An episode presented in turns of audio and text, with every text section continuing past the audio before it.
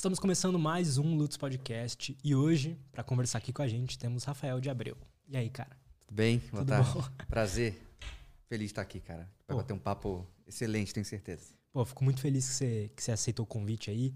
Como eu tava falando para você, é, o tomismo em geral é um assunto que me interessa. Eu conheço muito pouco, então eu vou te fazer perguntas aqui bem de iniciante mesmo. Sim. Mas eu acho que com certeza é um tema que pode ajudar muita gente aí e, e trazer luz na vida de muita gente. É, a ideia, quando né, você fala, né? Eu sou iniciante e tudo mais, eu costumo falar que o tomismo, a psicologia tomista, é necessariamente um convite.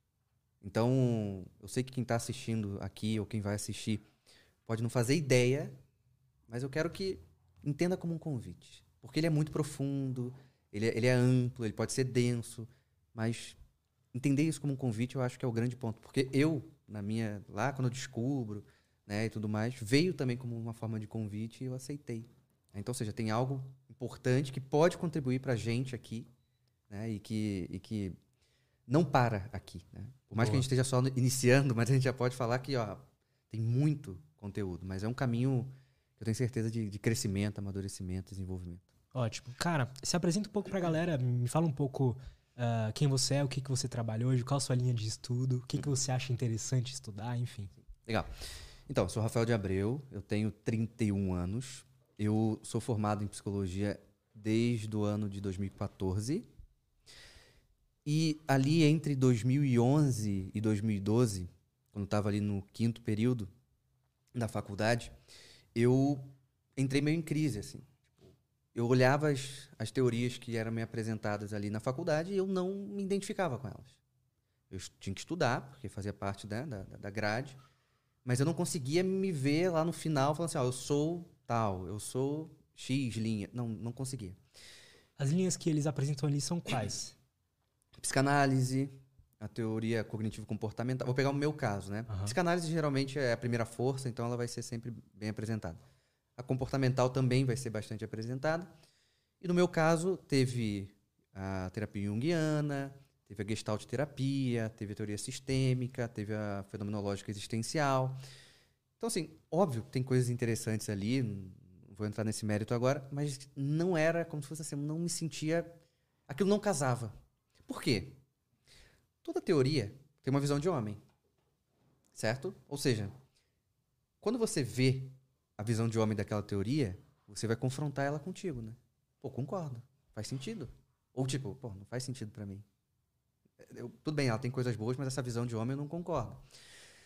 Então, eu fui olhando e falei, cara, não concordo com nenhuma delas como visão de homem. Por mais que ela possa, possa ter técnicas interessantes, etc. E aí eu falei, pô, mas eu não vou mudar a psicologia. Eu sou só um aluno de uma faculdade, então eu vou sair. Pronto. E aí foi muito engraçado, porque na época eu era, tinha, uma, tinha direção espiritual com um padre, e eu fui falar com ele. Ah, padre, tô indo embora da faculdade, não dá, por conta disso, tudo bem. Eu tava, não tava nem triste, eu, eu só vi o tamanho da batalha, falei, não é pra mim, não vou conseguir vencer essa guerra, vai embora. E aí o padre olhou pra mim, ele era um padre bem assertivo, assim, né? Bem severo, coração enorme, mas ele era bem firme. Ele falou assim, não, negativo. Tem o Victor Frankl. Ou seja, não a logoterapia, né? Aham. Que eu nunca ouvi falar dentro da faculdade. Caraca. Não ouvi falar. Depois eu até perguntei uma professora se ela conhecia. Ela falou que sim. Só que ela falou que a fac... isso é uma para mim é uma enrolação, mas tudo bem. Ela falou que a faculdade não queria falar do transcendente. Olha isso. Então não poderia ter Victor Frankl dentro da academia. Só que isso é uma, bo- uma bobagem, porque o Freud vai falar, o Jung vai falar.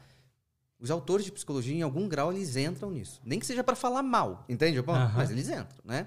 Então por que, que o Frankl não pode? Enfim, ficou assim. Mas aí eu fui e comecei a ler né, o Em Busca de Sentido, que é o clássico lá do, do Frankl, né, um psicólogo no campo de concentração. E é incrível. Né? A primeira experiência que você tem com aquele livro, quando você tá ali acostumado àquele conteúdo da faculdade, e depois você vai para um Frankl da vida, que vai falar sobre o sentido da vida, que vai passar toda a experiência dele no campo de concentração, eu costumo falar que é uma experiência. Ler esse livro não é um livro só para psicólogos. É uma experiência, cara. É um cara que viveu em Auschwitz, sabe? E que estava falando de pessoas que lá dentro, prisioneiras, encontraram o sentido da vida. Então, tipo, no mínimo, isso gera uma curiosidade em qualquer ser humano que se preocupa com a vida, né? Com certeza. E aí, eu li, só que não era o Frank ainda. Aí, não me pergunte por quê, porque eu não sei explicar por que, que não era. Tem coisas que eu não sei explicar dentro da minha, da minha trajetória como profissional. Aham. E eu cheguei pro, sa- pro sacerdote e falei, olha, adorei o Frank, mas não é ele. Aí ele meio que não sabia muito o que dizer, falou, não, tem a psicologia tomista. Eu falei, o quê? Não fazia ideia quem era, quem era, o que, que era psicologia tomista e muito menos o que era Santo Tomás, não tinha ideia. Aí eu falei, tá bom, vou, vou procurar. E aí, comecei, né? Fui no, no, no Google, comecei a jogar psicologia tomista, psicologia tomista. E aí eu caí em um blog. Um blog que até hoje existe. Um blog chamado Contra Impugnantes. Conhece o blog? Conheço, do Sidney? Cisne Silveira, exatamente.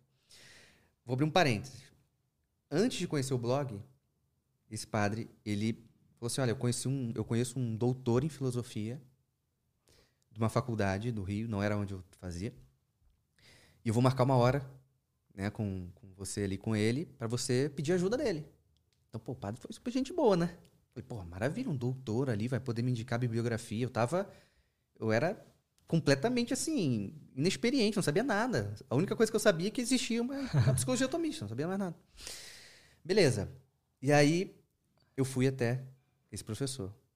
Com aquela esperança, né? Pô, era moleque ainda. Tipo, devia ter uns 23, 22, 20. E com, e com a ideia de, de não, agora eu vou, vou voltar pra faculdade, não vou embora, né? Já que tem esse, esse negócio aqui, né? E aí eu fui muito maltratado. Por esse professor? Assim, mas é maltratado de um modo inacreditável. Por? O que ele fez? Porque, assim, primeiro que assim, a gente não se conhecia. E ele, ele chegou pra mim e falou assim: Ó, só tô te recebendo aqui porque foi o padre que mandou. Se fosse meu irmão, não te recebia. Eu falei: Caraca, mas eu não sou nada, sabe? Eu só era um aluno que tava indo ali. Eu não tava nem pedindo aula desse cara. Eu só ia lá pra. Me passar uma listinha de bibliografia, sabe? Era só isso. E o cara me passou um livro. Assim, eu fui embora. Sabe a musiquinha do. do aquele meme do, do, do filme do Hulk, né? Aquele tecladinho, sabe? Eu fui embora um dia de sol, só que no Rio não chove, né? Então era um sol de 40 graus e. era um sol de 40 graus e, e- e eu indo embora cabisbaixo, assim, porque, pô, eu levantei a minha expectativa ao ver aquele, aquele professor, pela forma que foi, beleza. Falei, tá bom. Aí, fui pra casa, meio frustrado, e fui jogando na internet, né? Psicologia tomista, psicologia tomista, e caí no blog. Aham. Eu falei, ah, quer saber? Vou procurar esse cara no Facebook. Aí procurei e, e falei, ah, já recebi um não desse cara aqui que eu nem pedi nada, o cara já tava, né, me tratou mal. Vou mandar mensagem para esse tal de Sidney Silveira aí, contando a minha história e vendo o que, que ele pode me ajudar. Nessa época, né, morava no Rio e tudo mais. Minha faculdade era em Niterói. Aham. E aí, sei lá, cinco minutos depois o Sidney me respondeu. Só que o Sidney já me respondeu ali de uma forma muito mais acolhedora. Ele falou: caramba, pô, bacana a sua história, vamos marcar um café. Eu falei, pô, marcar um café. Não é possível que esse cara vai marcar um café comigo e vai me tratar mal, pô. Aí o cara é, é, é muito ruim, né? O cara é Aham. maléfico mesmo, né? Mas, pô, não dá, né? O cara é- quer me maltratar. Falei, pô, não, marcou um café, pô, bacana, acho que vai ser bom. E aí eu não lembro que dia foi, mas era pra gente chegar ali umas 10 e meia, assim. E a gente atrasou. A gente foi, encontrei com ele no centro do Rio. E aí aquele café virou um almoço, que a gente já atrasou. E aquele almoço só foi acabar às 7 horas da noite. Ou seja, ali foi um primeiro momento de maior acolhimento que eu tive. Que interessante, cara. Porque o papo fluiu. Eu fui explicando quem eu era, o que, que eu queria. O padre tinha falado da psicologia atomista. Ele falou: Não, eu conheço a psicologia atomista. Aí ele me falou pela primeira vez o nome de um psicólogo tomista, que para mim é o maior psicólogo tomista que nós temos no mundo, que é o professor Martim Echevarria, tá? que é um argentino. Hoje ele está na Universidade Abate Oliba, da Espanha, lá em Barcelona. Ele, ele é decano da, da Faculdade de Psicologia, então um cara importantíssimo lá. Novo, menos de 50 anos, produzindo muito, sério, assim, é um, é um acadêmico sério, né, dessa área de, de, de trazer a psicologia atomista, de mostrar a importância dela, a relevância. E ele falou esse nome pela primeira vez. Eu falei, caramba, tem um cara, né? Tem um psicólogo. Porque o Sidney, por mais que naquele momento eu estava encantado de encontrar um cara que conhecia a psicologia atomista, ele não era um psicólogo. Ele não era a referência da minha profissão. Aham. Quando ele fala do professor Etivaria, caramba, é um psicólogo. E aí ele falou para mim assim, eu lembro como se fosse ontem. Ó, você vai chegar em casa, você vai abrir o Facebook, você vai adicionar o Ativaria e você vai mandar uma mensagem para ele falando que eu pedi. Falei, claro que vou. Óbvio. E aí eu mandei e de novo eu fui super bem acolhido. Aquele, o trauma daquele, daquele primeiro professor morreu. Porque ali eu tava com o Sidney, que ele, naquele, naquele almoço que virou, foi até a noite, ele se propôs a me ajudar. E além disso, ele já falou assim: olha, manda mensagem para o Ativaria. Eu mandei o Ativaria. Caramba, adorei sua história. O que puder ajudar, eu vou te ajudar. Eu falei, cara, o que está acontecendo? Isso é um sonho, né? E aí, é, de 2012 até o final de 2017, eu estudava pessoalmente com o Sidney. Eu ia até a casa dele, a gente ia no restaurante e a gente ia, ia lá estudar. Então eu tive um mestre. Né? Com certeza. Até hoje ele é meu mestre. Né? Inclusive ele está no hospital agora, peço até orações por, pela saúde dele. Mas assim, ali eu tive um mestre. Pessoalmente, que é uma das melhores coisas que tem. Que é você conviver. Eu lembro, pô, entrava na casa dele, no apartamento, ficava lá olhando as prateleiras de livro, sabe? E às vezes eu tirava o celular e ficava tirando foto para depois comprar em casa, sabe? Porque eu tinha meio vergonha ainda, pô, né? Que livro é esse? Pô, não, ficava bem quietinho. Ele é aquelas pessoas que tem aquela sala de leitura com um monte de livro em volta. Não, biblioteca, parece uma biblioteca. E aí eu fui, eu fui estudando com ele e fui ganhando mais força dentro da faculdade, assim, individualmente, né? Porque é óbvio, quando eu cheguei para minha professora falando que eu ia fazer um trabalho sobre psicologia atomista, ela olhou para mim e falou assim: "O que, que é isso?" Existe? Ela perguntou para mim. Eu falei: "Não, existe", né? Então, eu sabia que eu ia enfrentar algumas dificuldades lá dentro, né? É, é, e não estou falando só de preconceito, tá? Também existe um, um, preconceito, porque a gente vai falar disso daqui a pouco, mas de achar que é uma psicologia, vamos dizer assim, religiosa, uhum. né? Que, que, be, que pode beirar uma, uma dinâmica antiética, por exemplo. Uhum. Né? Então, tinha, tem esse, pre, esse preconceito, tinha esse preconceito lá dentro, mas também tinha uma ignorância, né? Ou seja... Nem se sabia não, o que era. Não sei o que, que é. Uhum. Exatamente. Não foi à toa que essa professora é, foi numa matéria do oitavo período, chamado projeto de pesquisa, ou seja, uma, meio que pré-monografia. E a minha ideia, qual era a minha ideia? Eu já tinha decidido, eu tenho que falar sobre psicologia atomista. Como que eu vou fazer isso? Eu não tinha ideia ainda. Eu ia só enfiando a cara mesmo e vamos ver, vamos ver, vamos ter que me aceitar, vamos torcer. Esse projeto, no primeiro momento, eu pensei assim, eu acho que eu não vou conseguir falar sozinho do, desse autor, de Santo Tomás. Então o que, que eu vou fazer? Eu vou botar ele com um cara da academia, no mesmo trabalho. Porque aí eu vou fazer uma comparação. E aí meu trabalho, meu projeto foi a liberdade em Sartre, que é um ateu, né? E a liberdade em Santo Tomás. Então o trabalho foi esse. E aí vale, vale destacar um, um, um, um detalhe importante aqui, né? Essa professora, ela fez uma roda. A professora de psicologia adora fazer uma roda na sala, né? Qualquer coisa faz uma roda. Aí fez uma roda e foi perguntando um por um para falar em voz alta qual era o tema. Eu falei, putz, cara, eu não queria, né, cara? Eu não queria falar do meu tema para 50 alunos e um professor, né? Beleza. Aí eu, ah, eu vou falar da psicologia atomista. Ela perguntou, existe? O que, que é? Eu falei, não, existe. Tá. Essa professora, eu não tinha nenhuma intimidade com ela. Tá? Nenhuma intimidade. E aí, ela, acabando a, a aula, quando eu falei que eu queria falar sobre, ela me chamou até a mesa dela. E aí eu achei estranho, porque eu não tenho intimidade com ela, já estava no sétimo período, já tinha feito outras disciplinas com ela, mas não tinha nenhuma intimidade. Aí ela falou assim: Rafael, vem aqui na minha mesa. Eu falei, vou lá. Ela olhou para mim e falou assim: Você não vai ter bibliografia. Só que foi num tom. não foi num tom muito agradável, entende? Foi num tom meio. meio. meio venenoso, entende? Meio que. E na minha cabeça estava assim, pô, mas ela, há cinco minutos atrás, ela falou que ela não conhecia, agora ela já sabe que eu não vou ter bibliografia, pô. Né? Aí eu olhei para ela e falei assim: é só isso? Ela falou, só. Falei, então tá bom, obrigado. E voltei. Porque, pro azar dela, eu já tinha três folhas de bibliografia, pô, né? Até porque esse padre, ele falou assim, você vai montar bibliografia. Por quê? Porque essas pessoas não vão acreditar em você. Ele, ele me preparou bem nesse sentido. Uhum. Só que eu falei, pô, não vou enfrentar essa professora, porque se eu enfrentar ela agora, eu tá até hoje, 2022, na matéria dela, né? Porque ela nunca mais vai me deixar passar daquela matéria, né? Vou ficar na minha, vou fazer meu trabalho. Fiz meu trabalho, passei. Aí, quando eu recebi minha nota e, e percebi que eu tinha passado, eu fui até a sala dos professores, onde ela estava. Levei uma, duas folhas de ofício, assim, né? Dobradas, como se fosse uma carta. Ah, a professora fulana tá aí? Aí ela, ela ouviu o nome dela e falou, tô aqui. Aí eu dei na mão dela o papel, o papel para ela. Aí ela, o que, que é isso? Eu falei, não, aqui é bibliografia, que você falou que eu não teria, tá aí. então, tipo, na hora ela virou o anjo, né? Na hora ela falou, não, mas eu tava preocupada com você e tal, tal, tal. Eu falei, tá bom, obrigado pela preocupação, mas pode ficar tranquilo que bibliografia eu tenho, né? Uhum.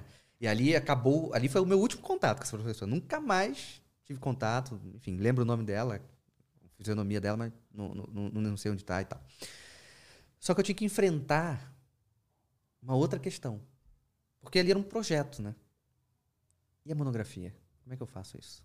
Porque eu vou ter que ter um orientador. No projeto é uma matéria, é uma disciplina. A professora vai meio que orientar algumas coisas ali, mas e na monografia? O que, que eu vou fazer? Quem que eu vou conseguir colocar ali comigo? Ah, por que, que você não colocou o Sidney? Mas o problema é que precisa ter mestrado. E o Sidney não tinha mestrado. Eu falei, putz, cara, e eu tava lá estudando com o Sidney, estudando com o Sidney. Uma vez por semana eu ia na casa dele. Falei, e agora, né? Aí eu pensei assim, quem na faculdade eu tenho mais intimidade? De professor. E aí eu lembrei de um professor, que era um professor heideggeriano e tal. E geralmente o heideggeriano é um, é um, é um cara que passa pela filosofia. Hum.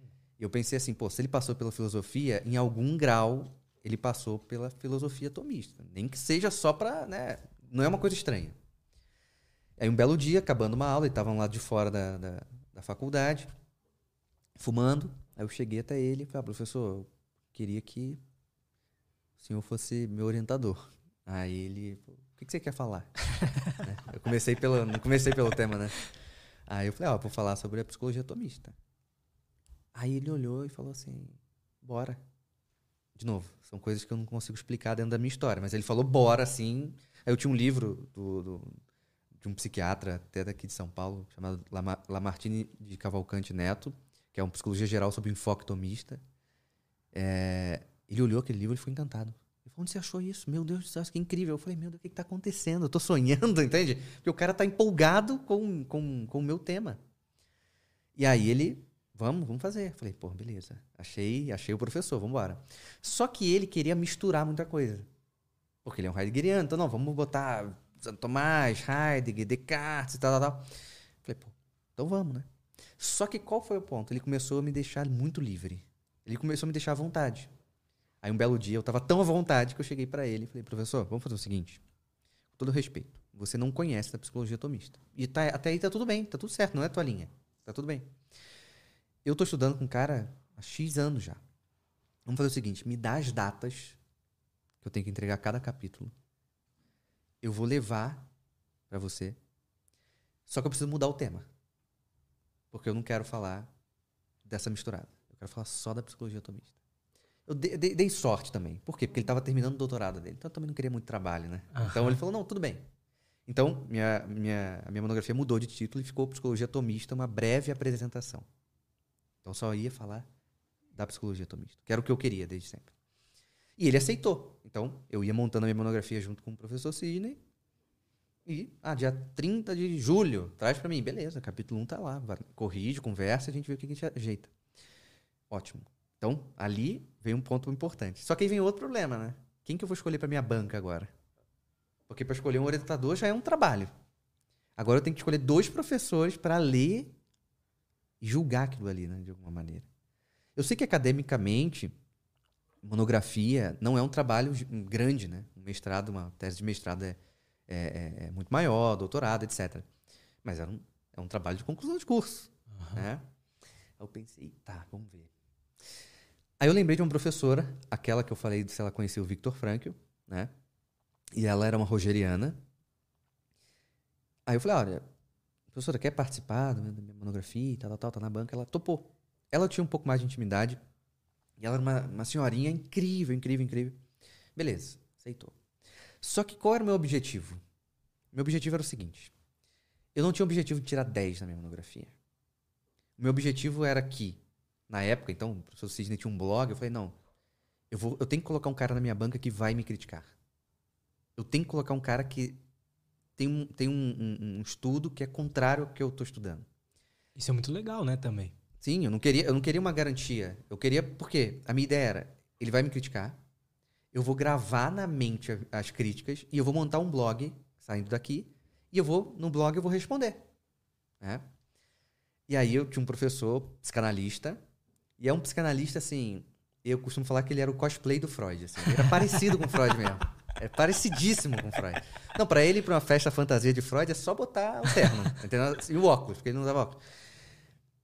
Só que ele era um cara muito crítico à, à, religião, à igreja, e até críticas bizarras, entende? Uma coisa assim, tudo bem, você não gosta, você tem uma crítica que é, que é válida, a gente consegue dialogar sobre isso. Outra coisa é quando é uma crítica que ela é injusta, que ela é, que ela é falsa. Por exemplo, numa aula de psicanálise e cultura, ele falou no meio da aula que a culpa da pedofilia era o celibato.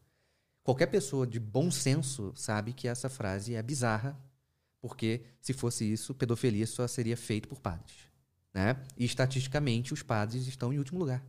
Ou seja, tem pais, tios, que tem mulher, que tem filho que praticam isso com maior número que o padre. Eu não estou diminuindo a tragédia da coisa. Né? Um padre cometer isso é um absurdo, não, não entramos nesse mérito. Mas ele falar que a culpa disso é isso aqui, não. Uhum. Tá errado. É mais para reforçar uma ideologia que ele tem ali, Pô, né? né? Que é de odiar a igreja. Não exemplo. é honesto, não é uma honestidade. Né? Uhum.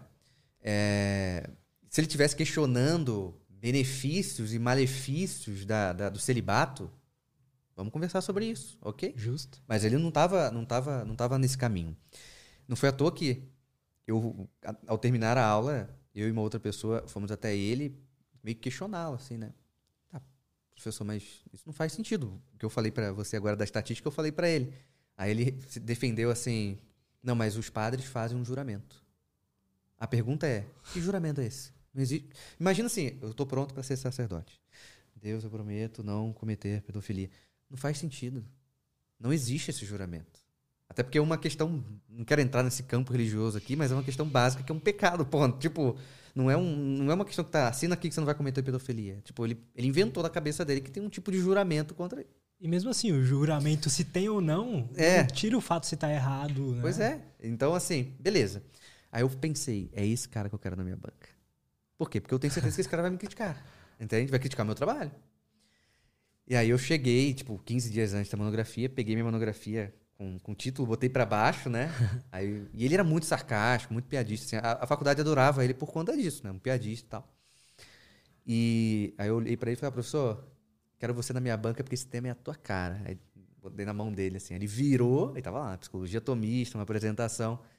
E ele falou, opa, com certeza estaria aqui. Aí eu falei, pô, maravilha. Então a crítica dele eu, Legal. eu, vou, eu vou ter. Aí, é engraçado porque faltando uma semana, cinco dias para monografia, como é que são as coisas, né? Uma outra professora, que eu tive aula com ela, não, não tenho intimidade com ela, nunca tive intimidade com ela durante a faculdade, é, ela falou que eu não teria capacidade de apresentar esse trabalho. Só que assim, eu nem sabia que ela sabia qual era o meu trabalho, entende? Pô? Aham. Às vezes me dá a sensação que era uma dinâmica meio de tentar me abalar mesmo, entendeu? Tipo, uma semana pra apresentar. Porque professor de faculdade é filha da puta, É, mano. eu não sei, eu não sei. Será que eles têm um juramento, né, pra ser? Parece que eles ficam conspirando lá na sala dos É. professores. Né? Aí eu pegar isso, o Rafael não pode, né, sabe? Tipo, pô. é, Enfim. É claro que a gente fica mal quando a gente ouve isso, porque a gente. Porque tem um nervosismo natural de você apresentar um trabalho. Ainda mais assim, eu botei o psicanalista lá dentro, pô, o cara vai me criticar, eu tenho que estar bem, né? Mas beleza. Aí chegou o grande dia. Aí eu fui apresentar a monografia. Beleza. Minha monografia tinha lá o fim, um exemplo, né? Pra gente pensar dentro de uma faculdade de psicologia e eu falando o que eu falei, tá? O fim último do homem é Deus. Tá dentro da, tá dentro da monografia isso, entendeu? É, falando de verdade, falando de virtude, enfim. Aí começou da direita para a esquerda. Então ele era o último a falar. Então tinha três na banca, meu orientador e dois professores. Começamos pela minha professora rogeriana. Como uma boa rogeriana uma boa humanista, né? Psicologia humanista tem como característica ser muito relativa. Então ela olhou para mim e fez o ápice do relativismo que foi ao meu benefício, né, no final das contas. Que ela falou o seguinte: Olha, Rafael, se a verdade é relativa, o que você está apresentando também é verdade. Eu falei, caramba, eu nunca fui tão beneficiado por essa frase na vida, cara. Né? Porque ela colocou. E, e, assim, dentro do pensamento relativo, ela foi honesta pra caramba, né, cara? Porque se a verdade é relativa, isso que ele está apresentando também é uma verdade. Tipo, ah, faz bem pra você, tudo bem. É, meio isso, entende? Tipo, ela não, não foi me condenar. Mas assim, por mais que essa seja uma frase que eu não, não, não, não sou muito adepto a essa ideia relativista, mas o engraçado, cara, é que ela leu a minha monografia do início ao fim. Inclusive, eu pedi a monografia que eu dei para ela e troquei. Eu uso, eu tenho como presente, tá até hoje lá em casa, porque tá lá. Capítulo tal, fim último do homem. Ela puxa seta, colo... sabe? Ela escreve. Pô, isso é muito legal, É sabe? muito bonito ver Porque é uma né? honestidade, honestidade. É, é isso que eu quero. Entende? É honestidade. Eu não tô aqui pra, pra jogar ninguém no chão, outras teorias. Não, não. É só uma honestidade, né? O meu orientador não faço ideia do que ele falou, não lembro, porque eu já tava nessa hora, eu já tava esperando o, o psicanalista. E aí chega o psicanalista. E aí, o, o ponto mais alto da minha vida na faculdade foi ali. Porque ele olhou e falou assim: Rafael, o que você está falando, metafísica, virtude, verdade, Deus, a psicologia é o que é hoje porque se afastou de tudo isso que você está falando. Cara, quando ele falou isso, eu não acreditava que ele tá falando isso para mim, entende? Porque ele não definiu o que a psicologia é. Ele falou assim: a psicologia é o que é hoje. Tá, para mim eu posso falar que é horrível. Para ele, ele pode falar que seja maravilhosa a psicologia hoje. Mas o que ele falou para mim é o seguinte: ela se afastou, para ela ser o que ela é hoje, ela teve que se afastar disso. Ou seja, por mais que possa ser uma crítica, mas ele confirmou o que eu já pensava, que é uma psicologia moderna que vai tentando romper com uma certa tradição de pensamento. Aham. Então, ali para mim foi o 10. Eu podia tirar 7 na minha, na minha monografia, mas ali para mim valeu a faculdade, porque era um cara crítico que admitiu para mim algo. Né? Então, além dele me dar esse presente, eu ainda saí com 10. Né? Então, tipo, né, eu recebi 10. Minha monografia foi uma monografia, monografia da nota 10, cara. Então, tipo, eu nunca imaginei que eu ia fazer essa volta, sabe? Eu não sei por que, que eu entrei na faculdade de psicologia. Esse é um detalhe importante, assim.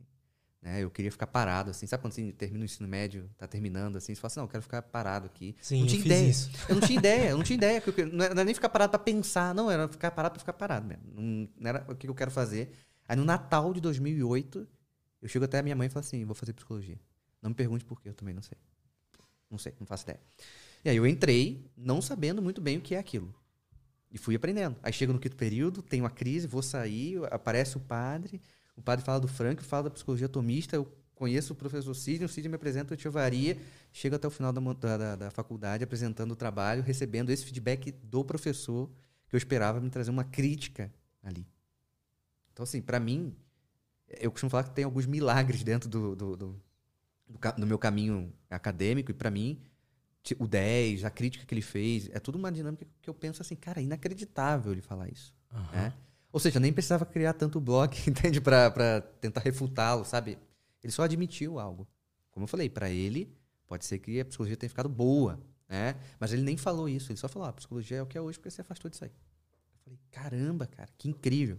Então, Interessante.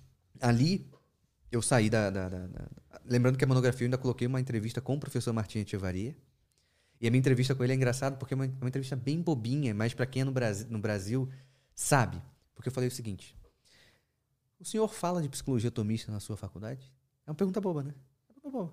Só que no Brasil, essa pergunta é bem complexa, né? Porque não falam. Porque é quase como se fosse uma dinâmica meio que.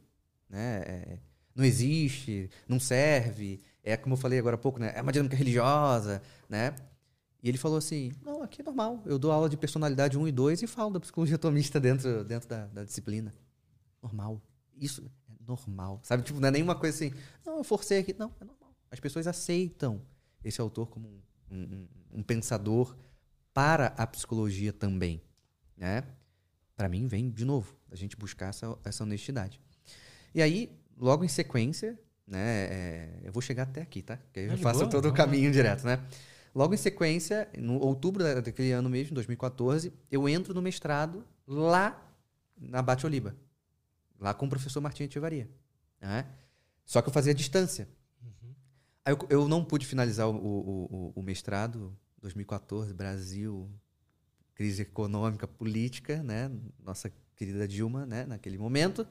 Eu tive que parar, um mestrado pago em euro, enfim, né? Mas eu fiz ele até, até o final. E ali foi um dos grandes momentos também. Porque além de eu ter aula diretamente com o professor Martim Ativaria, eu fui conhecendo outros profissionais da psicologia.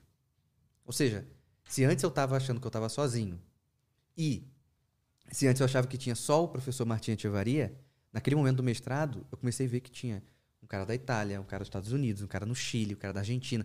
Calma aí. Não é uma dinâmica que tem um carinha na caverna escrevendo algo, sabe? Aham. É uma produção de, de, de, de, de conteúdo psicológico, e estou falando de psicologia, não estou falando de teologia nem de filosofia, né? de conteúdo de psicologia em Santo Tomás, de maneira honesta, de maneira acadêmica, que está rodando o mundo. Eu falei, caramba, eu não estou sozinho. Por que, que eu estou falando que eu não estou sozinho? Porque em 2014, o professor Sidney me divulga. Então, o que eu vou afirmar aqui, não estou falando que é pretensão, mas publicamente eu sou o primeiro psicólogo tomista do Brasil. Né? Pode ser, até ser que tenha outras pessoas antes de mim, mas eu não vi eles uhum. publicamente né, é, é, saindo mesmo, né, falando disso. Então, era muito ruim se sentir sozinho. Pô, imagina, você está sozinho ali. Né? Fazendo psicologia, trabalhando, estudando, e você não tem com quem conversar. Né? Porque, como eu falei, às vezes tem, na própria parte dos psicólogos, tem de repente um preconceito quanto a isso. Uhum. Né? E eu acho, enfim, meio bizarro, porque eu tenho que estudar Freud, eu tenho que estudar Jung, eu tenho que estudar todo mundo, pô. Entende? Tipo... Eu quero entender o porquê que você acha que isso aconteceu hum. de, de haver esse distanciamento dessas. De haver esse preconceito com uma, com uma psicologia mais ligada à metafísica e tal, mas antes da gente entender esse, tentar entender esse porquê, uhum. Acho que é importante a gente entender o que, que é o tomismo, o que é, que é a psicologia tomista. Uhum. Então, se a gente pensar em psicologia tomista, ela é um estudo de Santo Tomás que ele não, ele não é um psicólogo, tá? Santo Tomás não é um psicólogo, não tem como a gente falar que ele é um psicólogo, até porque nem existia esse termo na época, mas é dentro de uns escritos específicos de Santo Tomás há uma psicologia, onde os seus continuadores foram formulando de maneira mais concreta. Ou seja, se a gente pegar a Suma Teológica, que é o principal livro de Santo Tomás.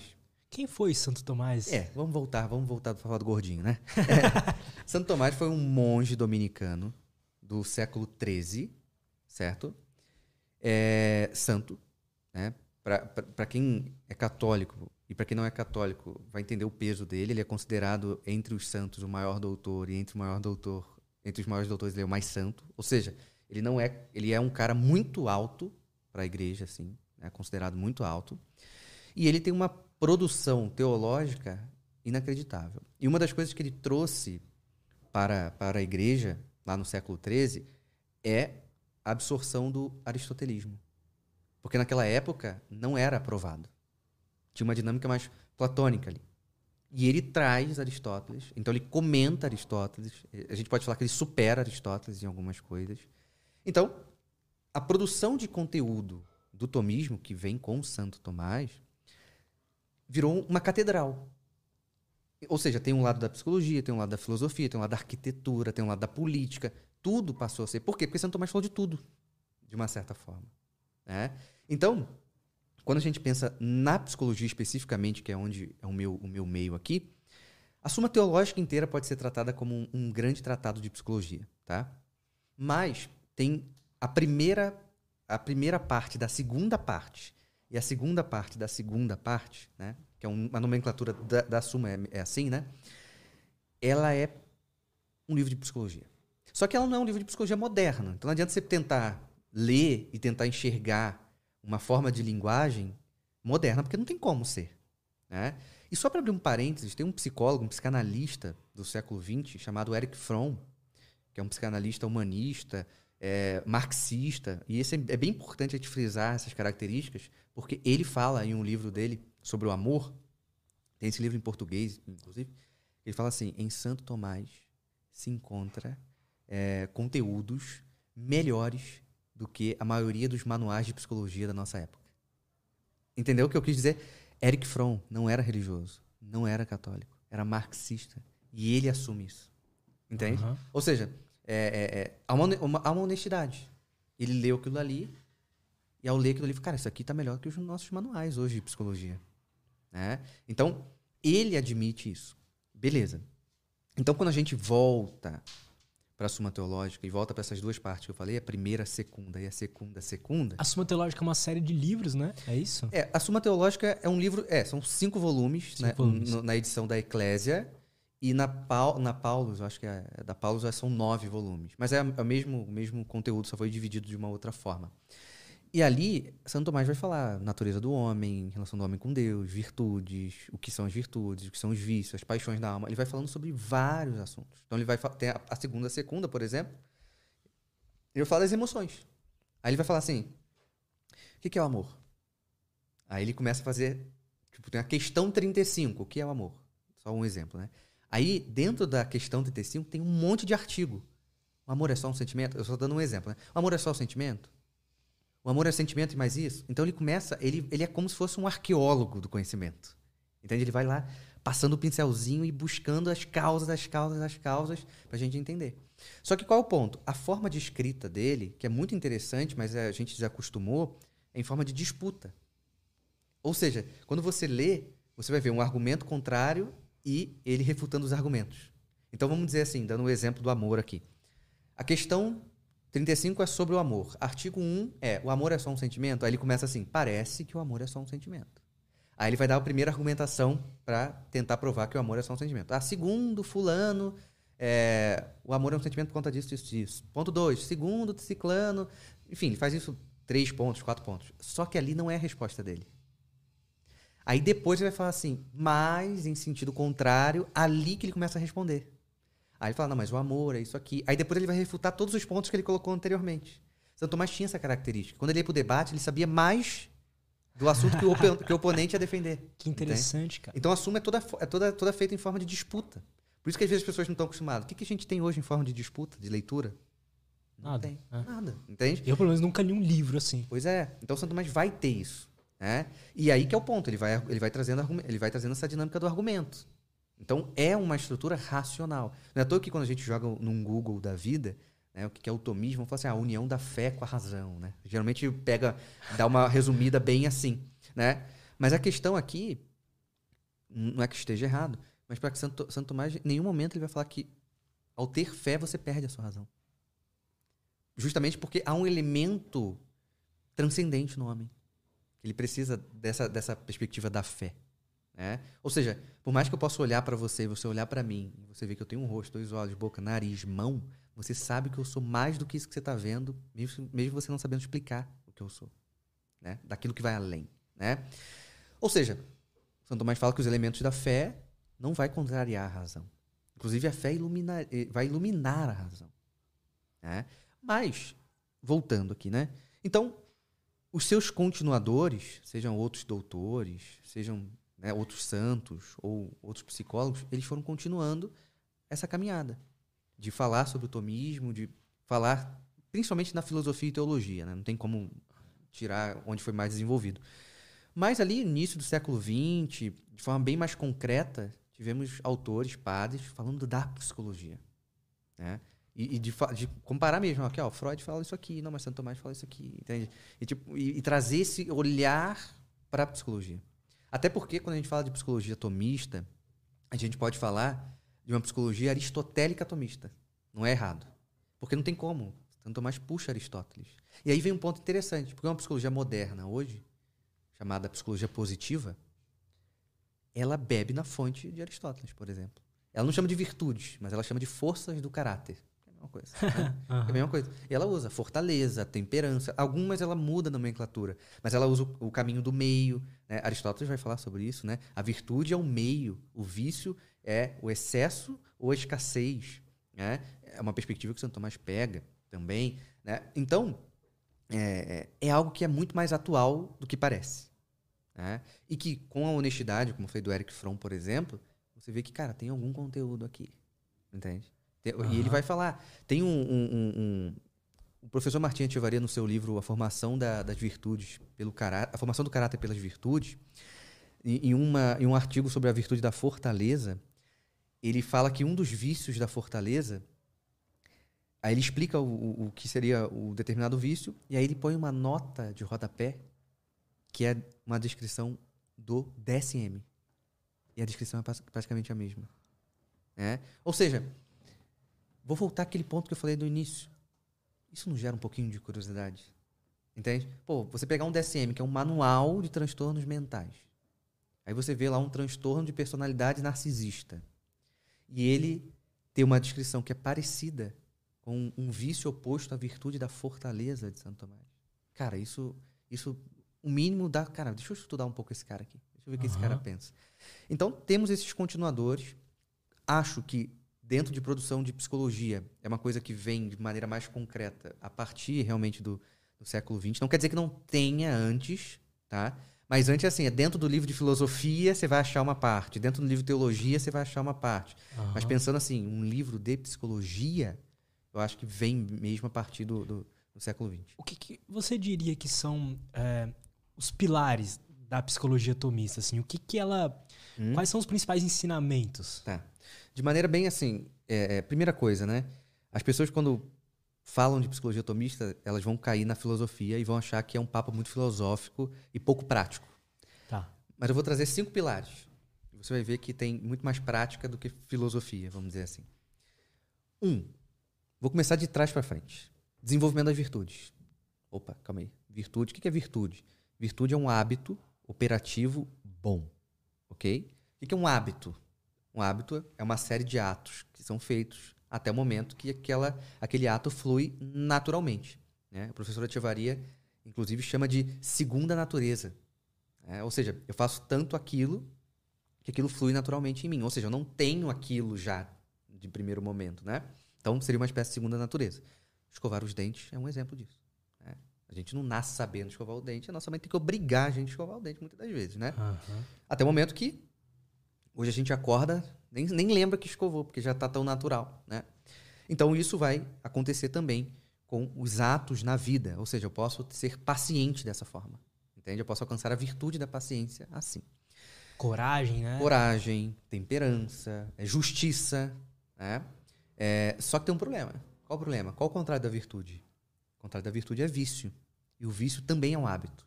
Ou seja, então essa minha segunda natureza pode ser virtuosa, na medida que eu, sei lá, vou adquirir a virtude da justiça, e eu dou, ao- eu dou ao outro o que é do outro, de forma muito natural. Ou eu posso desenvolver o vício da mentira. E aí eu posso mentir também de forma natural. né? Então temos um, um- um- um pilar, o desenvolvimento das virtudes. Ou seja, praticar atos de virtude. Só que vem um ponto. Alguém pode questionar. Então você está falando para mim que a virtude é tem um caráter pura e simplesmente comportamental? Não. Porque se fosse isso, a gente transformaria alguém virtuoso numa espécie de adestramento. né? Joga a bolinha, traz a bolinha, joga a bolinha, traz a bolinha e o cara fica virtuoso. Não. Por quê? Porque a virtude, ela nasce dentro. Como assim ela nasce dentro de nós? Para a gente usar um termo fácil de entender, é como se a virtude fosse uma intenção boa. Ou seja, por que, que essa intenção boa é importante? Estamos em ano de eleição. Quando a gente está em ano de eleição, o que, que os políticos fazem? Pelo menos a grande maioria. Eles vão visitar uma comunidade, vão visitar uma favela, vão abraçar criança, vai, enfim, eles vão fazer, vão de repente fazer uma doação impressionante numa, numa, numa creche, numa comunidade específica. Isso é bom? É, bom. É bom. Só que muitos deles, quais intenções ele- eles têm ali? Não, vou fazer isso aqui, os caras vão votar em mim, eu vou alcançar o poder e- vou imprimir minha agenda aqui, ponto final. Eu tô- só estou interessado nisso, estou interessado neles. Ou seja, ali tem um cara virtuoso? Não. Por mais que tenha um ato até de virtude, que é ajudar quem precisa. Né? Perfeito. Mas não pode ser encarado aqui como alguém virtuoso, porque a virtude precisa ter essa intenção interna. Por isso que quando a gente é criança, e para quem tem irmão, primo, de repente tá lá, você pegou o carrinho do teu primo. Tua mãe chega e fala assim: devolve o carrinho do teu primo. Não, não quero devolver. Não, devolve que é dele. Não, não vou devolver. Aí tua mãe chega e fala assim: ah, então tá bom, se você não devolver, você vai apanhar e vai ficar de castigo. Aí você devolve, né? Você devolve com a cara de poucos amigos. Ali tem um ato de justiça, certo? Você devolve, só que não tem virtude. Porque aquela criança, ela queria matar a mãe dela e o primo, porque ela queria ficar com o carrinho. Ou seja, ali só tem um ato. Não tem ali uma- um princípio saudável de formação de virtude. Ou seja, precisa ter uma intenção boa. Perfeito. Né? E quando eu falo de intenção, é o seguinte: não é intenção de fazer o bem. Mas como é isso? Não é a intenção de fazer o bem, é a intenção do quê, então? É a intenção de ser bom, que é diferente. Porque eu posso ter a intenção de fazer o bem e continuar com uma intenção anterior de fazer o bem se- sendo uma intenção má. Entende? Ou seja, eu tenho a intenção de fazer o bem porque o pessoal vai, vai me ver fazendo o bem e vai ver como eu sou bom. Ou seja, vaidade. Já não é uma virtude, é um vício. Né? Ou seja, a intenção é de ser bom.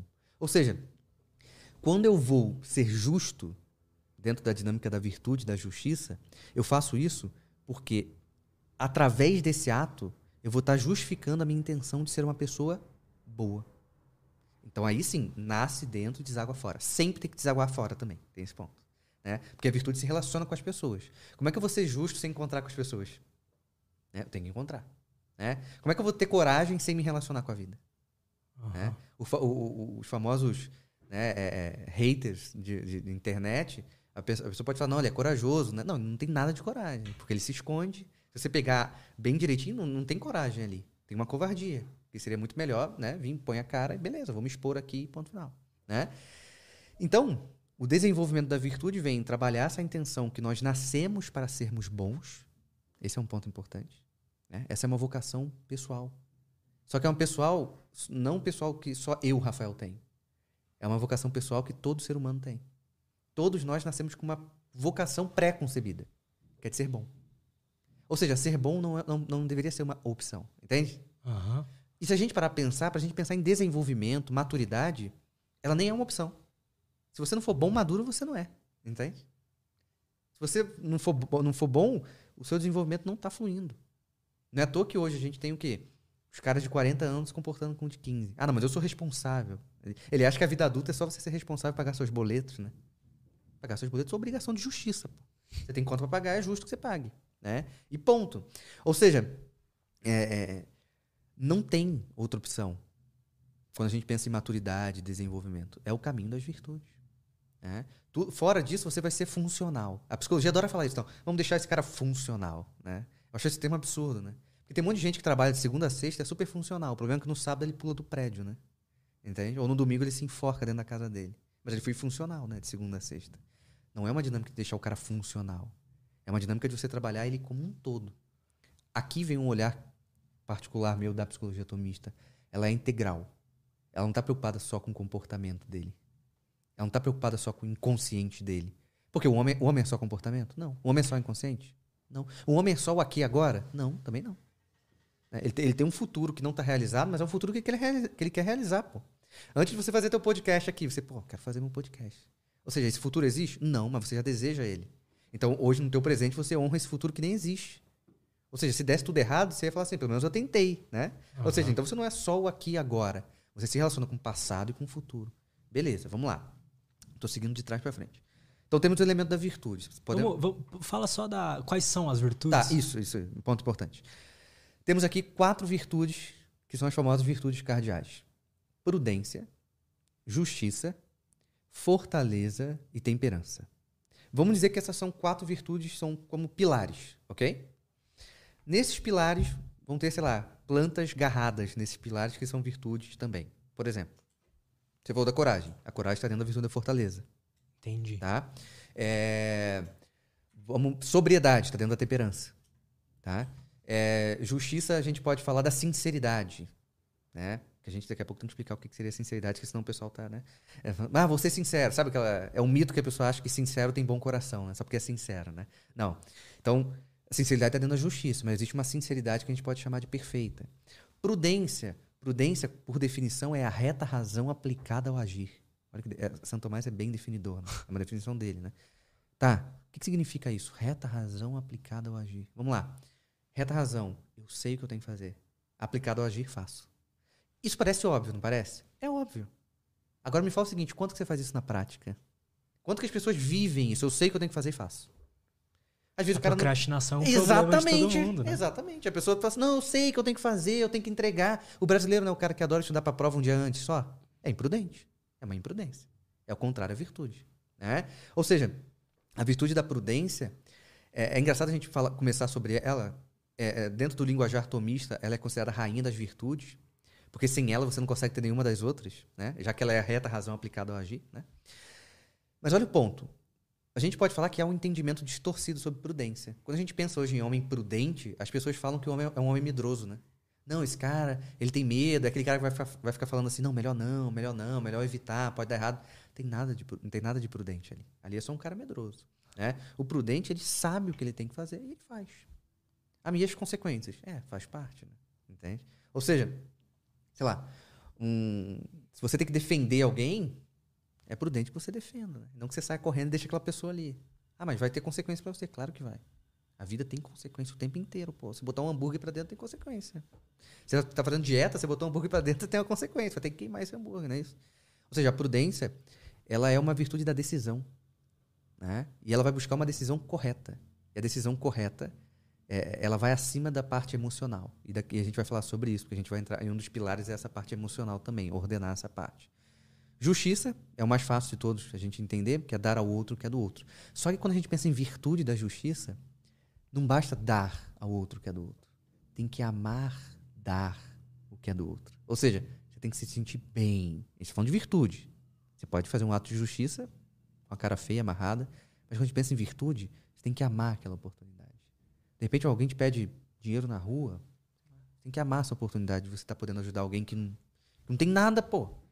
E às vezes você pensa assim, ah, mas sei lá o que esse cara vai fazer com esse dinheiro. Cara, você já pensou em você naquele estado, assim?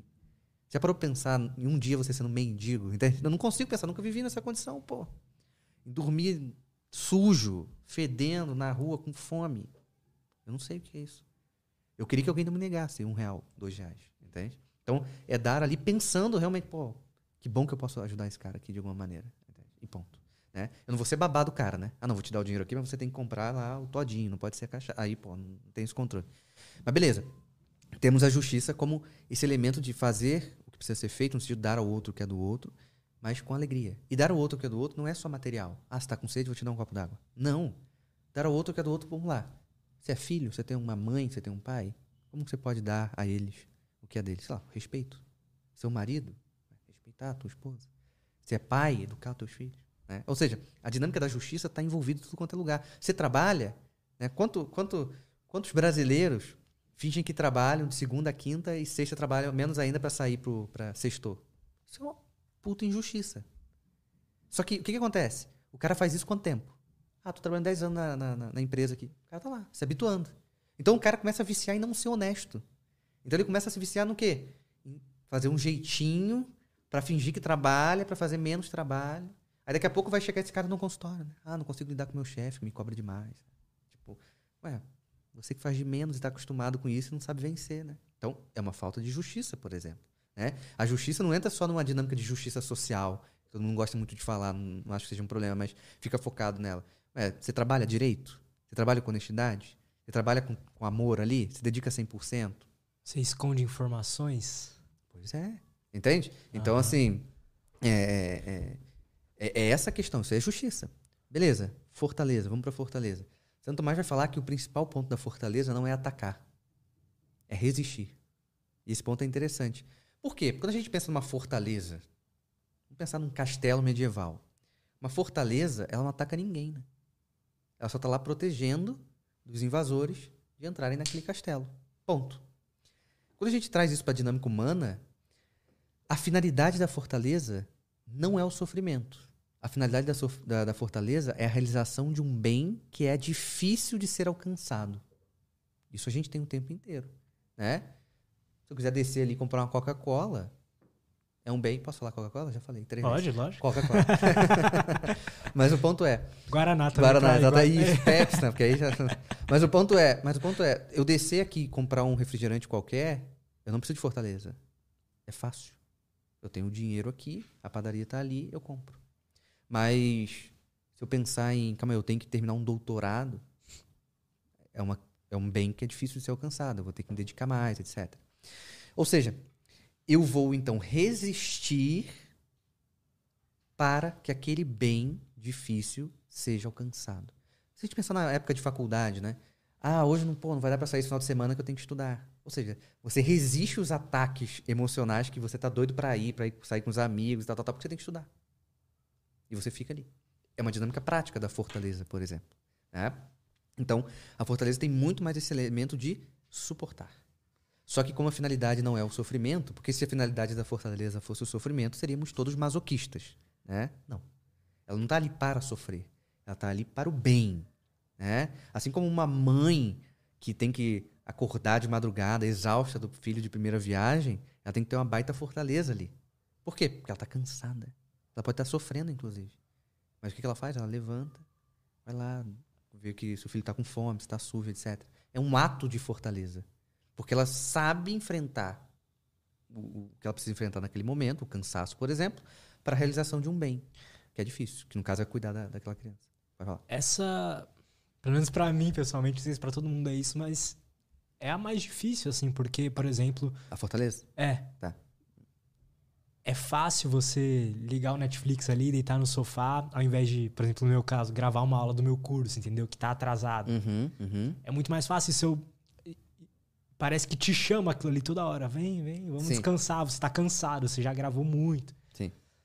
É, mas, mas, é mas aí vem um ponto de geração, né? Qual a tua idade? 22. Então, você tem 22. É da nossa geração. Eu vou fazer 32. Então, a nossa geração, a tua já nasceu dentro. A minha, É. a- na minha adolescência, eu, eu, eu fui para a dinâmica de internet. Ou seja, tudo ficou muito fácil. Certo? Pensa numa dinâmica, pô, na minha época, sei lá, quarta série, terceira série, se eu tivesse que apresentar um trabalho sobre o leão da África, eu tinha que ir na biblioteca do colégio, abrir o livro do leão da África, estudar sobre ele, ter uma referência só bibliográfica e tal. Hoje você escreve Leão da África. Você vai ouvir 50 milhões de documentários no YouTube, você tem a seu, algum streamer aí de assinatura que Total, vai ter cara. 500 mil livros. Se você quiser um livro em grego, você vai achar, em japonês você vai achar. Ou seja, é tudo muito fácil. E essa facilidade, sem você se comprometer no sentido de resistir um pouco a ela, porque a gente precisa resistir um pouco, porque é muito fácil. E é muito agradável. Entende? É muito agradável. Eu posso chamar a Siri aqui e falar Siri e tal. Ela vai me dar. Se eu não resistir, ela vai me habituando a essa vida. Entende? Ela vai se habituando. Calma aí. É tudo fácil. Então, quando vem algo difícil, ah, não, algo difícil. Algo difícil incomoda, né? E Algo às vezes esse difícil aí nem é tão difícil. Imagina Não gravar é. um curso antes. Hoje em dia é só ligar a câmera É isso aí. e sentar na E cadeira. é um curso que você sabe. Entende? Ponto? Você conhece já. Às vezes não é nenhum conteúdo que você tem que estudar do zero, tá? Às vezes é um conteúdo que você já conhece. Então, tipo, é só sentar e fazer. Só que por conta das coisas estarem tão fáceis, o, dif- o fácil parece difícil, né? O que é um pouco mais difícil parece muito difícil. Sim, e, e eu digo mais, essa falta de fortaleza, ela é um problema para tudo. Porque o que você está falando aí do, do- curso, por exemplo, a gente está falando do seu dever. Quando você fala assim, aula atrasada, é o seu dever. Nada mais do que isso. A gente não está te cobrando acima da, da, da coisa, entende? É só o seu dever. Você vai lá e vai gravar as coisas que são do seu dever. E isso acontece na- nas famílias, no trabalho. Ah, tem muito trabalho. Cara, seu, seu trabalho. E aí? Né? Uma pessoa me perguntou no Instagram ontem, né? É, eu, eu adoro dar aula, mas tá exaustivo a minha profissão. Acho que vou mudar para psicologia. Eu falei, aí você vai buscar exaustão na psicologia? Entende, ponto? Você vai buscar a mesma coisa em qualquer lugar. Você pode ser mecânica, que vai- você vai chegar nessa exaustão, né? As coisas cansam mesmo. Só que qual é o ponto? A gente começa a buscar uma lei do menor esforço. Eu sou muito contrário quando a gente começa a olhar o homem de uma forma muito animal, né? Ah, eu fujo. Do... O animal foge do, do- do- da dor e busca o prazer. Tem uma dinâmica de adaptação. Tal, tal, tal. Cara, eu sou mais do que um rato, entende? Nós somos mais do que um labrador. Nós podemos nos, nós nos, podemos nos sacrificar por algo. Só que qual o ponto? Quando nós temos uma geração de muita facilidade, e facilidade significa prazer superestimulado. Né? Ou seja, quantas pessoas hoje passam por uma grande dificuldade que é escolher uma série ou um filme no Netflix? Entende? Porque é muita opção. É muita opção. Antigamente, pô, eu sou da época da locadora, cara. Você ia na locadora, você olhava atrás da caixa da fita, de repente perguntava pro cara, chegou esse filme aqui, é bom, hein? Assiste. E você tinha experiência com aquilo. Pra mim, o problema não é nem ter muita opção. Pra mim, o Netflix da vida, o Amazon Prime. O problema pra mim é que você é, tem, há uma dificuldade de conexão. Ou seja, você tá assistindo, parei, vou olhar a janela aqui. Entende o ponto? Você para com algo que é uma experiência. Um filme é uma experiência. Mesmo que seja uma experiência ruim, mas é uma experiência. Então as pessoas meio que perderam a paciência de, de interagir com uma, uma determinada experiência. Aí você vai ver nas redes sociais, o Instagram, o TikTok, tudo começou a ficar muito reduzido. Eu até brinco com a minha turma da especialização, na primeira aula, ao vivo, foi a inauguração da especialização, eu cheguei para ele e falei assim, vocês estão proibidos de mexer na velocidade da minha aula. Falei pra eles. E aí, dentro da plataforma, não dá pra fazer mesmo. Aí, eu vou explicar por quê. Porque se você me ouvir em 1.5, não sou eu mais que tô dando aula. Porque eu não falo na velocidade 1.5. Então você tá indo pra uma outra dinâmica. Tudo bem, não tô falando que é proibido você avançar. Eu não tô falando. Mas, poxa, a pessoa tá estudando um curso que tem uma intensidade, que tem uma profundidade. Adapte-se ao, ri- ao ritmo da coisa. É normal. A gente tá falando de música aqui antes da gente entrar. Você vai mudar a música assim? Não, você se adapta. Qual o tempo dela? Qual a nota dela? Você está se adaptando. Santo Tomás falava, inclusive, que a verdade é a adequação do intelecto à coisa. A vida é uma certa adequação mesmo. Quando eu falo do dever, ué, você tem que se adaptar ao seu dever. Você não assumiu esse compromisso? Então você se adapta a ele. Ah, mas está difícil, calma aí, então vamos tentar facilitar. Então, eu concordo. Eu acho que, eu, eu acho assim, na verdade, eu acho que as quatro virtudes são difíceis hoje, hoje, e elas são extremamente necessárias. Extremamente necessárias. Só que a gente vê de maneira mais sensível essa parte da coragem, da força, e meio que escorrendo pela, pela, pela, pelas mãos das pessoas. Elas não querem fazer esforço. E, e esqueceram que a vida é o esforço. O nosso avô, bisavô, sei lá, que acordava, capinava, voltava, capinava. A vida do cara era só isso. E o cara tinha tudo, menos tristeza. Né? Então, tipo, capinava, cara. Calo na mão, né? Dependia do tempo para as coisas, né? Para o que ele está plantando, né? Gerar os frutos. Tinha a família dele, não tinha pô, os caras para visitar, não tinha contato, né? Máximo uma carta. O cara fazia o mesmo de sempre. E era feliz. Não tinha crise de sentido. Hoje em uhum. dia, todo mundo, qualquer espirrou tem crise de sentido. A não ser que é a vida. Entende? Por quê? Porque desconecta dessa, dessa dinâmica inicial que eu falei. O homem tem uma natureza. Quando a gente quebra a natureza, ou a gente questiona muito essa natureza do homem, a gente deixa ele meio sem norte. Ou seja, uma definição que Santo Tomás a, a, a pega, abraça, é uma definição de Boécio, que é um filósofo grego, que fala que o homem é uma substância individual de natureza racional. Substância individual, somos um, né? No sentido, tipo, ninguém aqui é repetível, né? Ou seja, beleza, somos uma substância individual. Só que a nossa natureza é racional. O meu cachorro não tem natureza racional. Ah, mas eu olhei para ele e tenho certeza que ele tá triste. Mas aí é uma analogia que eu faço, porque eu sou um ser humano e consigo fazer isso. E ele é. sente emoção, né? Ele só não é racional. Só que ele não tem esse movimento. Mas eu interpreto muito mais. Meu cachorro, um cachorro, o labrador não tá assim, nossa, tristeza hoje, né? Tem que acordar aqui e esperar meu dono voltar. Não. Entende? Ele não tem esse pensamento. Ah, mas ele fica feliz quando, ele, quando você volta. Claro que ele vai ficar feliz. Você vai fazer o carinho, você vai jogar bolinha, você vai dar. o animal ele é condicionado. Né? E tudo bem, tá tudo certo. Nós temos a natureza racional. Então, precisamos pensar. Por isso que quando a gente pensa ali, ah, eu abandono minhas coisas e fico lá olhando no, sofá, olhando pro teto, você percebe que é uma dinâmica até meio sem pensar. Quando eu percebi, eu tô três horas lá. Quantos pacientes chegam para mim e falam assim: Ah, eu fico no telefone, cara. Aí eu falo: Você trabalha usando rede social? Não, não tem nada a ver com isso. Quanto tempo você fica? Eu fico umas 5 horas. 5 horas no telefone? Segunda a sexta? Todo dia? E você não trabalha com isso? Ele nem sabe que ele fica 5 horas, entende? Ele só percebe. Ele tá quando... anestesiado, né, ali. Exatamente. Então, as virtudes todas, né? Acho que falta uma. Falta a temperança, é. Falta a temperança. A temperança, se a gente pegar a palavra tempero, né? O tempero não é muito nem pouco. Pensa no sal, né? Não é sem sal nem salgado, é o, é o equilíbrio. A temperança ela vem para esse lado emocional. Ou seja, apesar de eu ter uma emoção específica diante de algum acontecimento, eu tenho que manter um certo equilíbrio para que eu não seja intemperante na minha atitude. Certo? Então, por exemplo, uma vez eu atendi uma menina, um tempo atrás, que ela falou assim, ela estava muito triste. Ela chegou na sessão assim, um cara de velório, assim. Eu falei, o que que houve, né, e tal. Ela falou assim, ah, contei segredo para um, um cara e ele espalhou. Eu falei, putz. A gente pensando aqui, fala, pô, é, deve ser horrível essa sensação, né? E esse segredo que esse cara espalhou, ele espalhou pro grupo que eles frequentam. Então, então é um grupo que, sei lá, encontra uma vez, duas vezes na semana e o cara espalhou pra, para o grupo. Eu falei, pô, realmente, sua tristeza tem uma razão de ser, né? Mas aí eu perguntei para ela assim, mas o que, que houve, né? Vocês brigaram? Por que, que seu amigo fez isso com você, né? Você contou um segredo, por que, que ele espalhou? Aí ela falou assim: Não, não era meu amigo, não. Conheci ele no dia. Falei, como é que você conhece alguém no dia e conta um segredo? Só que qual era o ponto? Ela, esse cara estava frequentando aquele grupo pela primeira vez, ela já estava naquele grupo. O contexto dela, ela, ela, ela era muito carente, então ela estava muito afim de um namorado. E aí qual foi a forma? Ela viu aquele cara, enfim, achou ele bacana e tudo mais. Para meio que puxar ele para ela, falou assim, posso te contar um segredo? E aí contou, ela contou o segredo para ele e ele espalhou. Ou seja, ela foi intemperante, porque aquele lado, aquele lado emocional, a carência não foi equilibrada e ela foi intemperante ao ponto de contar um segredo que ela não deveria ter contado. Ah, mas foi uma imprudência também? Também, claro. lembrando da prudência como uma rainha das virtudes, ela vai, ela vai estar sempre envolvida. Né? Uhum. Ou seja, quando você não faz lá o, o dever para assistir o Netflix, você foi imprudente, etc, etc. Uhum. Né? Sempre vai ter uma imprudência ali, tá? dentro do, do caminho.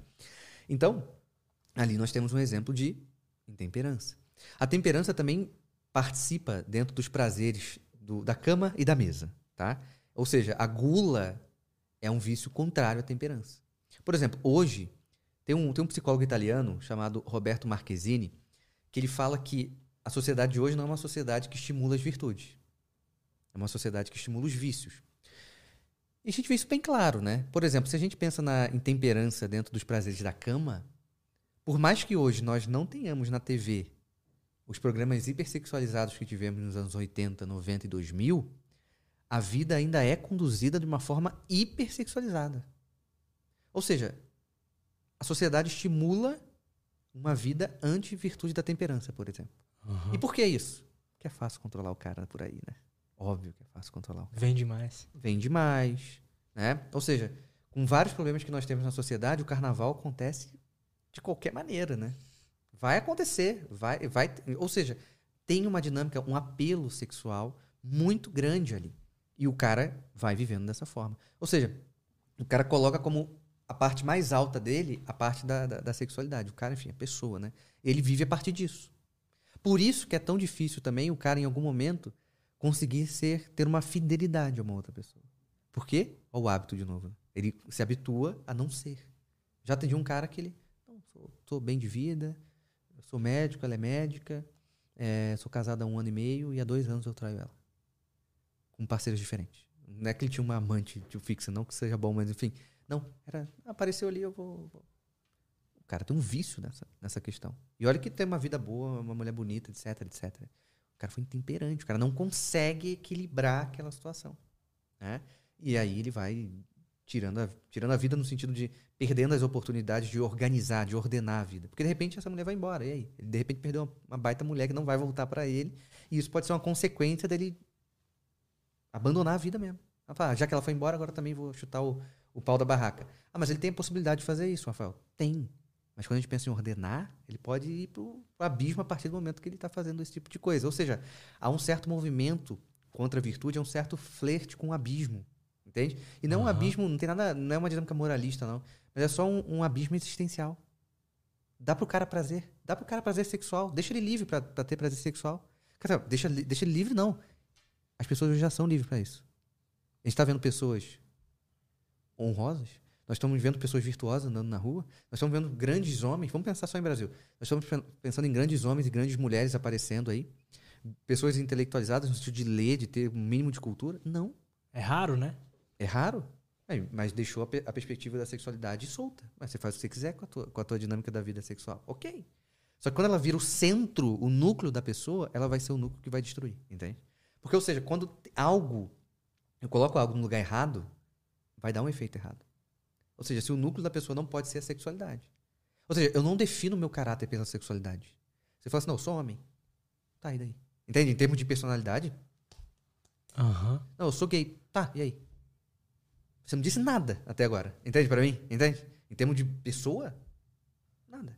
Só que as pessoas começaram a se definir a partir disso. Entende? E acho que por ser A, B ou C, elas têm. A pessoa que elas são melhores, tem que ter mais isso, mais aquilo. Não, calma aí. Entende? Ou seja, jogou isso pro núcleo. Só que isso não pode ser núcleo. Isso não pode ser núcleo. É- Isso é muito básico. Entende? Isso é básico. Então, temos a necessidade dessas virtudes. Tá? Posso avançar? Claro. Vamos lá. O que, que atrapalha essa dinâmica das virtudes? Para a gente executá-la na prática. Quando nós somos vencidos por uma paixão. Agora vamos lá. O que, que é paixão? Né? Eu vou dar um termo, a definição de Santo Tomás, depois eu vou explicar a definição dele. Paixão para Santo Tomás é o movimento do nosso apetite sensitivo. É uma definição bonita, né? Dá para falar na mesa do bar ali. ó. Mas ninguém vai entender direito. O que, que é isso? Para a gente traduzir aqui para uma psicologia contemporânea, seria o movimento dos nossos sentidos ou o movimento das nossas emoções. Opa, calma aí. Então aqui a gente já começa a clarear. Uma das formas de prejudicar o nosso dinamismo natural. Tá, mas nós temos um dinamismo natural? Temos. Para onde que nós temos o nosso dinamismo natural? Ou seja, para qual lugar a gente naturalmente se move? Para o bem, para a verdade e para a beleza. Alguém pode falar assim: não, a gente não se move para a verdade. Quer ver um exemplo? Pega o maior mentiroso da face da terra, que eu não vou citar nomes, mas enfim. Mente para ele. E ele descobre. Vê se ele vai gostar. Ele não vai gostar. Até o maior mentiroso não gosta que minta para ele. Ou seja, nós temos uma relação com a verdade. E quando eu, quando eu falo verdade aqui, às vezes as pessoas caem assim: ah, verdade, você está falando que a verdade é Deus tal. Não vamos entrar nessa verdade aqui ainda, tá? Por exemplo, vamos falar do dever. O dever é a sua verdade. Sabe, a pessoa adora falar hoje, não, mas a minha verdade. Só que a minha verdade é um pensamento muito individual que eu coloco para justificar tudo que eu faço. Só que a verdade do seu dever é mais verdade do que, você, do que o que você pensa, entende? Porque ele tá, tá, tá vivo, ele tá ali na tua frente. Como você falou, tem que gravar uma aula. Então não importa o que você pensa, se Deus existe ou não. A realidade, a verdade da sua aula tá ali. E você precisa pegar. Então, temos uma movimentação, uma inclinação, tá? Para verdade, beleza e bondade. Né? Só que tem algo que atrapalha esse movimento, que é justamente as paixões.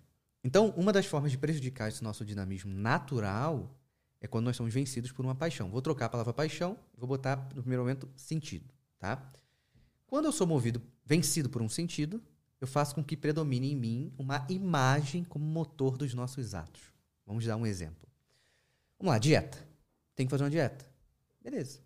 Aí eu entro na padaria do São José. O que, que tem na padaria do São José? Tem um bolo de chocolate ali, bem na vitrine ali, sabe? Bonitão. Aqueles bolos que dá pra. Às vezes não dá nem vontade de, tirar, de comer, só tirar uma foto. Uhum. Tão lindo que o bolo é, né? Eu vi o bolo. Sentido da visão.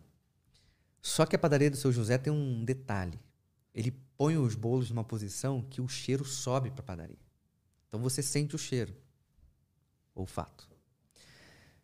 Para a psicologia atomista, memória e imaginação também são sentidos. Eu olho para aquele bolo de chocolate e me lembro, memória, que dois meses atrás eu comi um bolo de chocolate daqui dessa padaria e estava muito bom.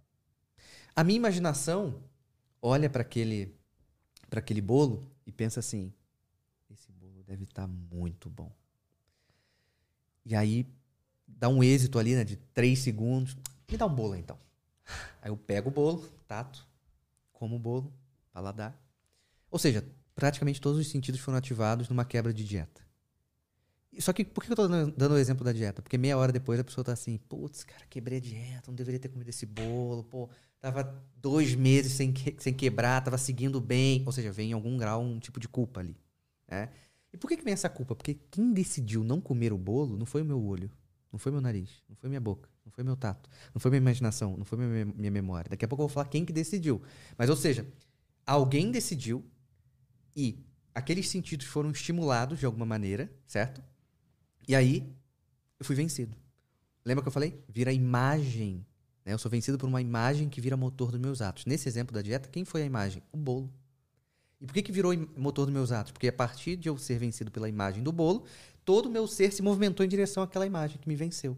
Então eu peguei o bolo, comi, mas não deveria ter comido. Certo? Você percebe que eu não estou falando dentro de uma uhum. pegada filosófica, eu estou sendo bem prático, uhum. né? Porque é um ponto interessante quando a gente fala de psicologia atomista, para a gente não, não cair. Não é um problema, mas às vezes as pessoas acham que é só uma filosofia, que não seria um problema ser só uma filosofia. Mas vamos lá, vamos falar a mesma frase e vamos trocar sentido por emoções. Então, uma das formas de prejudicar o nosso dinamismo natural, que vai em direção ao bem, à verdade e à beleza, é quando nós somos vencidos por uma emoção. Aí fica muito mais fácil. Quantas vezes deixamos é, de fazer o que deveria, fomos vencidos pelo medo, pela raiva. Tem até aquela frase: Nossa, eu fiquei cego de raiva. É isso, a raiva, a emoção veio e uh, dominou. É, a tristeza, enfim, há várias emoções que dominam a pessoa que também vai virar uma imagem, por exemplo, a raiva, né? Eu tô com raiva daquele cara. Aquele cara, então, é a imagem da minha emoção. E se eu sou vencido, eu vou fazer algum mal com aquele cara que gera em mim aquela raiva. Certo? Então, eu sou vencido. E por que, que é um problema? Porque quem tem que me governar não tem que ser minha parte emocional. Por que não? Porque a parte emocional, ela vem e vai. Certo? Se você assistir um filme emocionante hoje, você vai chorar, amanhã você tá rindo. Ou melhor, amanhã não. Meia hora depois você tá rindo. Para quem é, gosta de futebol. O time tá lá. Tá torcendo pro seu time. Seu time perde 7 a 1 Meia hora depois, uma hora depois, você tá normal de novo. Mas na hora ali você tem uma emoção. Então, se eu me defino por uma emoção, eu vou ser uma espécie de metamorfose ambulante. E nós não somos uma metamorfose ambulante, apesar de ter algo que vai mudar. A gente não sentiria culpa, né? Não sentiria mal por, por ser dominado por uma emoção. A gente é algo que não quer ser dominado por as emoções. Né? Exatamente, porque tem uma consequência ruim, muitas das vezes, né? Então, é, quando eu falo que a gente não pode ser uma metamorfose ambulante, não somos. É só você pegar uma foto sua quando criança. Pega uma foto sua com dois anos. Você é diferente com dois anos. Mas quando você olha aquela foto, você se reconhece ali. Você não está olhando e fala assim, não sei quem é não. Se você fosse uma metamorfose ambulante, você não ia se reconhecer dentro da sua própria história. Não, porque hoje eu sou uma pessoa completamente diferente. Né? Eu até estava falando no carro, vindo para cá daquela série, não sei se você assistiu, é... Ruptura. Não. É, mas eu ouvi dizer que é boa. É boa, boa, boa. Que é tipo, os caras criam uma espécie de outro eu que fica só voltado para a parte profissional. Então, quando. Ele, ele é como se fosse um. Não é uma cópia, mas o cara ele, ele perde a consciência da vida dele e ele fica só ali dentro. A gente não é isso. A gente é uma história. Isso é um ponto importante. A gente é uma narrativa. É muito mais saudável a gente olhar nós mesmos como um livro que vai sendo escrito, que está sendo escrito, em algum momento vai parar, do que necessariamente ver como uma metamorfose ambulante. Porque vai chegar uma hora que eu vou olhar, não, não me reconheço ali. Não, calma aí, claro que a gente se reconhece. Né? A gente tem memórias da infância. Né? A gente olha uma foto, a gente tem isso. Então, pode falar, pode falar. Esses dias eu vi uma foto minha, minha, minha madrasta me mandou eu pequenininho, acho que eu devia ter uns oito anos. Eu vi aquela foto e me emocionei porque eu falei, cara, aquele, aquele menino ali não, tipo, não entendia nada, sabe? Ele não tinha, ainda não teve contato com algumas coisas ruins que existem no mundo, Uhum, sabe? uhum. Aí eu fiquei emocionado, caralho. Que menino bonitinho, sabe? Que era. E é você. E esse sou eu. Mas é tão, fica tão, entre aspas, distante é aquilo, Uhum, né? Uhum. Olhar como uma, como uma história, né? O que, que aquele Sim. menino foi até se tornar. É, o início da história, exatamente. Então é muito melhor ver a É. partir de uma história. Né? Porque as primeiras páginas estão ali, ah, o fulaninho, tal, tal, tal. Depois teve esses problemas aqui e tudo mais. Então, beleza. Essas emoções, elas não são um problema em si. Ou seja, a dinâmica não é eliminar as emoções. Uma vez uma pessoa me mandou uma pergunta assim: como que eu faço para não ter emoções? Ela falou. Aí eu entendi a pergunta do cara, né? Mas eu falei, pô, vou brincar com ele. Ele mandou no direct assim. Eu falei, ó, eu conheço dois caras que não têm emoção. Ele falou, pô, sério, dois só? Eu falei, pô, só dois. Não, pô, me passa livro dele pra eu ler, como é que é, né? Aí eu falei, ó, um é o Jason. Que Jason é esse? Eu falei, da sexta-feira, sabe? Da sexta-feira. Esse aí, ó, zerado. esse aí não tem nenhuma emoção. E o outro era o Fred Krueger. O cara nem conhecia o Fred Krueger. Eu me senti velhão nessa hora, sabe? Mas tudo bem. Mas o que eu quis levar pra ele é o seguinte, cara, não é uma dinâmica de não ter emoções. Nós temos que ter emoções. Uma coisa é ter emoções, outra coisa é ser dominado por uma emoção. Uma coisa é você se emocionar ao ver a tua foto quando criança e ver, sei lá, a pureza que você tinha lá, certo? Outra coisa é você olhar aquela foto, ver a pureza que você tinha, ver o quanto que não tem mais, aí você se entristecer, não fazer nada hoje, eu vou me trancar no meu quarto, vou me fechar lá e vou deixar todos os meus deveres atrasados. É outra história. Ou seja, ali você foi vencido. Outra coisa, calma aí, eu me emocionei muito, foi importante pra mim hoje, mas ó, vamos lá que eu tenho que gravar, vamos lá que eu tenho que trabalhar, vamos lá que a gente tem que fazer, né? Porque tem os nossos deveres ali, né? Mas também não sentir nada ali, ou se, ou se forçar a sentir pouco, não é saudável? Não. Imagino. Não, tem uma, tem uma emoção natural. Eu posso olhar pra minha foto quando criança e não ter a mesma emoção que a tua, mas ok, entende? Ok. A gente não tem como programar uma emoção e muito menos a intensidade dela, certo? Então, beleza, ah, eu tenho uma foto aqui quando criança que eu acho engraçado. Tem uma foto que. Pô, eu tenho uma foto de. de pô, anos 90, né, cara? A família tem um monte de álbum de foto, né, cara? Então, tipo, eu tenho uma foto do, do aniversário de, sei lá, cinco anos, sei lá, que foi do Chico Bento. E aí o meu pai, ele levou um cavalo, né? E eu tava em cima do cavalo, tava bacana. Só que eu gostei tanto do cavalo que eu queria que o cavalo ficasse do meu lado no parabéns. Entendeu? Só que qual o problema? O problema é que o lugar da, da- da- do, do bolo era uma varanda. Então o cavalo não ia conseguir, ele ia derrapar no piso, entende? E- só que meu pai tentou puxar. Eu lembro, eu lembro dessa cena, meu pai tentando puxar e o cavalo não dando um passo pra frente, sabe? O cavalo é muito mais forte, né? Tipo, ele não dando um passo pra frente. Eu olho pra aquela foto, eu olho pra aquele dia ali através das fotos. Eu acho legal, pô. Não tenho, de repente, essa emoção. Mas eu acho bacana, eu acho, pô, que bom que eu tenho isso aqui registrado. É uma memória bacana da minha história. E ok, né?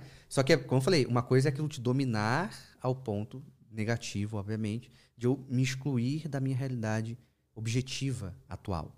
Porque apesar de ter. Ah, que nostalgia. A gente faz muito com- isso com nostalgia. Né? Nossa, nostalgia Verdade. de tal coisa, tal, tal, tal. Tudo bem. Mas viver de nostalgia é uma porcaria, né, cara? Porque pô, um- uma das coisas mais valiosas que você tem é o presente, né? Tem gente que fala assim, qual momento você queria estar na vida? Eu falei, cara, tá agora, né? Que, agora que, eu, que agora que eu posso escolher. Por mais que eu possa falar. Tem muita gente que fala assim, não, criança interior. Não, bom era quando era criança. Cara, quando você era criança, você não tinha liberdade pra nada, né? Se quiser fazer um xixi, você tinha que pedir pra tua mãe, cara. Hoje você tem uma liberdade. E o homem maduro, ele vai saber lidar com a liberdade. A liberdade pode ser um grande bem, mas ela pode gerar um mal. Mas vamos lá, vamos continuar nas paixões. Então, o cara queria eliminar as paixões, eu falei, não, não dá pra ser nem Jason, nem Fred Krueger, o caminho não é esse. A gente vai fazer um caminho de ordenar Aí, a gente pode pensar o seguinte: uma pessoa saudável para a psicologia atomista é uma pessoa que vai saber lidar bem com as emoções que vão florescer necessariamente no dia a dia dela. Ou seja, olha que ponto interessante. Vai lidar bem com as emoções que vão florescer necessariamente. Eu não estou nem falando de coisas raras acontecendo. Eu estou falando de um prédio que caiu, que você nunca viu. Não. Do cotidiano. Ou seja, eu posso trabalhar num lugar que o meu chefe não, não desce bem. Ou seja, então isso desperta em mim uma emoção. Eu posso, sei lá, do meu trabalho até em casa, da minha casa até o trabalho, eu posso pegar trânsito todo dia. Trânsito pode despertar em mim uma emoção. E por que, que eu tenho que saber lidar bem? Ué, você vai parar no meio do trânsito, vai largar o carro, igual o clipe do Foo Fighters, sabe? E vai, e vai sair andando? Não. Você vai ter que ficar ali no carro. O máximo que você pode fazer, sei lá, estacionar o carro, fazer meia volta e voltar para casa. Dependendo, que às vezes você nem pode. Ou seja, eu vou saber lidar bem com essa emoção. Ou seja, é, se eu pensar no, no, no chefe. Uma vez uma paciente falou assim: Ah, não gosto do meu chefe. Aí eu provoquei ela. Falei: Ah, sai do trabalho. Falei, não posso, porque pô, esse trabalho que paga minhas contas, né, alimento meus filhos. Então você tem que saber lidar com essa emoção. É, ou seja, se você tem algum incômodo com o teu chefe, você vai entender onde que é. Ah, ele me cobra demais. Eu não posso sair do trabalho, logo eu vou buscar estar um passo à frente dele. Se eu tiver um passo à frente dele, ele não vai me cobrar. Porque tudo que ele cobrar eu já vou estar tá ali, entreguei, já entreguei e tal, tal, tal. Uhum. Só que aí vem o problema da fortaleza que a gente falou. Porque o cara ele não quer incômodo nenhum. Ele quer não fazer a parte dele, ele quer que ninguém incomode ele, aí vem um problema. Só que se incomoda. Claro, claro, porque ele vai, ele sabe no fundo que ele está devendo alguma coisa. Entende? Pô, eu sei que eu deveria ser melhor. Então, a dinâmica aqui de saber lidar com as emoções que vão aparecer necessariamente no dia a dia dela é fundamental. Primeiro tenho que identificar quais são. É a raiva? É a tristeza? É a impaciência? É uma empolgação problemática? Uma impulsividade? Não sei. Mas o ponto é, eu identifico para eu saber lidar melhor com ela. Porque tem situações que não tem como evitar. Né? Você falou, pô, tem uma madrasta. De repente, sei lá, seus pais se separaram e vai fazer o quê? Você vai ter que saber lidar com essa situação. Uhum. Né? E, e não tô falando agora, né, cara? Tô falando, de repente, falar 10 anos. Você vai ter, como é que você vai lidar com isso? Por mais que seja uma criança, a dinâmica é tentar saber né, equilibrar aquela situação que é nova. Ou aqueles dias que você acorda um pouco mais para baixo, você não tem controle sobre isso também, né, às vezes. Exatamente. Então quando eu acordo mais para baixo, não justifica eu não fazer minhas coisas, entende? Uhum. Só que como hoje vira uma ditadura do prazer, uma espécie de tirania do prazer, então o meu prazer hoje é não trabalhar, ficar debaixo do cobertor, já que tá menos de 10 graus lá fora, e assistindo meu filme comendo um pote de sorvete. Não, não é. Por quê? Pra gente crescer, a gente precisa enfrentar principalmente esses dias. Porque o dia que tá tudo fluindo é maravilhoso, pô. Verdade. Não precisa fazer esforço nenhum pro dia que tá fluindo. O dia que você quer ler um livro e ler, é, ah, que bom, né? Mas ler num dia que você não quer ler. Entende? Ah, mas eu não vou conseguir ler, sei lá, as 50 páginas que eu leio por dia. Lê 5, então. Faça, continue ali. Isso acontece muito com atividade física. Né? Ah, mas não quero treinar. Não, vai lá. Ah, mas eu não vou treinar uma hora, então treina meia hora. Mas vai lá. Porque você está criando um hábito. E quando a gente cria um hábito, a gente automaticamente está tentando tirar outro, que é o negativo, que é o oposto. Né? Então, beleza, temos emo as emoções, né? Maravilha. Então, por que, que é tão importante a gente ordenar essas emoções? Porque quando eu sou movido por uma emoção, eu escravizo a minha vontade. E aqui vem um pulo do gato muito importante. Onde que essa vontade está escravizada? A vontade está escravizada a um bem fora da reta ordem. O que, que quer dizer isso? Sabe quando alguém chega para você e aquela pessoa fez uma cagada enorme? E aí você, pô, fulano, você fez isso aqui, o que, que houve e tal. Aí a pessoa chega para você e fala assim, poxa, mas eu só queria paz. Eu só queria felicidade, eu só queria um pouquinho de descanso. Ou seja, ele quer um bem. Paz, descanso, felicidade. É bom. Mas como ele busca fora da reta ordem, ele não consegue alcançar aquilo que ele, que ele quis. Né? Ou seja, ele, ele, ele, acaba deixando mais desordenado ainda. Uhum. Né? Ou seja, quando a minha vontade está escravizada, ela vai estar tá escravizada sempre na obtenção de algum prazer emocional. Ou seja, quer ver o, o, um exemplo que a gente pode pegar aqui para ilustrar? Aquele filme Divertidamente. Conhece, né? Uhum. Tem lá as emoções, né? É raiva, alegria, tristeza e nojinho, não é isso? É, nojo. É. Se tiver mais um, mas enfim, tá bom. Se você pegar a dinâmica toda do Tem filme, medo também. tem o medo, né? Que é o azul, né? O medo é o azul, eu acho que, é, que ele fica tremendo lá. Então, se você pegar a dinâmica daquele filme, o que, que aquelas emoções querem? Elas querem tomar todas as decisões, certo? Ou seja, o medo não quer pegar só a decisão do, do medo prudente, que é um. Calma aí, eu tenho que ter um pouco de temor ali mesmo. Não, ele quer responder tudo através do medo. Assim como o da raiva. O da raiva fica mais claro, né? Não, eu quero. Bom dia, eu quero responder com a raiva, então vai ser sarcástico, então vai ser agressivo. Ela quer pegar tudo. Ou seja, a minha parte emocional, ela tem esse lado que ela quer dominar a situação. Então, ela vai escravizar a minha vontade. Mas o que é vontade, hein? Vontade aqui para psicologia atomista é uma potência superior do homem. Ou seja, a vontade aqui não é desejo, tá? Desejo seria uma outra coisa. A vontade aqui, ela apetece ao bem. A nossa vontade sempre vai querer o bem. Então, mesmo quando escolhe errado, escolhe errado com a razão de bem. Ou seja, até quando o cara se mata, a vontade dele vê no ato de se matar uma forma de se livrar das angústias que ele está sentindo. Só que, claro, tá numa dinâmica mais torta, então ele acaba. Ele não queria morrer. Mas ele só vê aquela opção como alívio. Né? Ou seja, a, a vontade quer sempre o bem, por mais que possa acabar escolhendo errado por conta disso. Então, essa parte emocional, quando escraviza a vontade, a vontade tem como vetor a parte emocional. Ou seja, quem vai informar a vontade vai ser a emoção. Então a emoção hoje pode querer dois litros de coca, amanhã dois litros de cachaça, amanhã? E vai ficar nessa dinâmica. Não, é difícil criar um hábito assim. Né? Ou, ou se for criar um hábito, vai criar um hábito ruim, no caso, um vício. Né? Então, essa vontade escravizada pelas emoções transforma o cara num cara meio mimado. Não é à toa que eu falo para os pacientes, quando eles são movidos só pela parte emocional, eles serão meio que crianças ou adolescentes. né? Uma criança, quando passa num. lá, ela passa no shopping, passa numa loja lá de brinquedo, ela quer um Hulk e você fala que não. Ela tá assim, quero, quero, quero, quero, quero né? Ela vai querer rolar no chão, ela vai fazer uma cara de velório, ela vai ficar chateada, ela vai chorar, ela vai fazer um escândalo, você vai ter que pegar aquela criança e levar embora. Ou seja, a criança, ela acha que ela pode querer tudo na hora que ela quiser. né? A nossa emoção é isso. Quando a nossa emoção vem, se fosse, ah, acordei meio, meio para baixo, o que, que, ela, que, que ela quer? Se a gente pudesse chamar a emoção de uma certa personalidade, ela quer que você pare, esqueça tudo. né? E ponto final. Né? Já o adolescente, ele acha que pode tudo. Né? O adolescente já vai ao, já vai ao contrário. O- a criança, ela acha que ela pode querer tudo e ela vai ter. O adolescente acha que ele vai ter aquela dinâmica meio de Deus, né? Eu posso fazer tudo, eu sou, eu não vou morrer, eu não vou me machucar, nada. né? Que também é uma, é uma dinâmica que também é imatura. Né? Porque a gente, quando a gente é adulto, a gente pensa assim, caramba, né?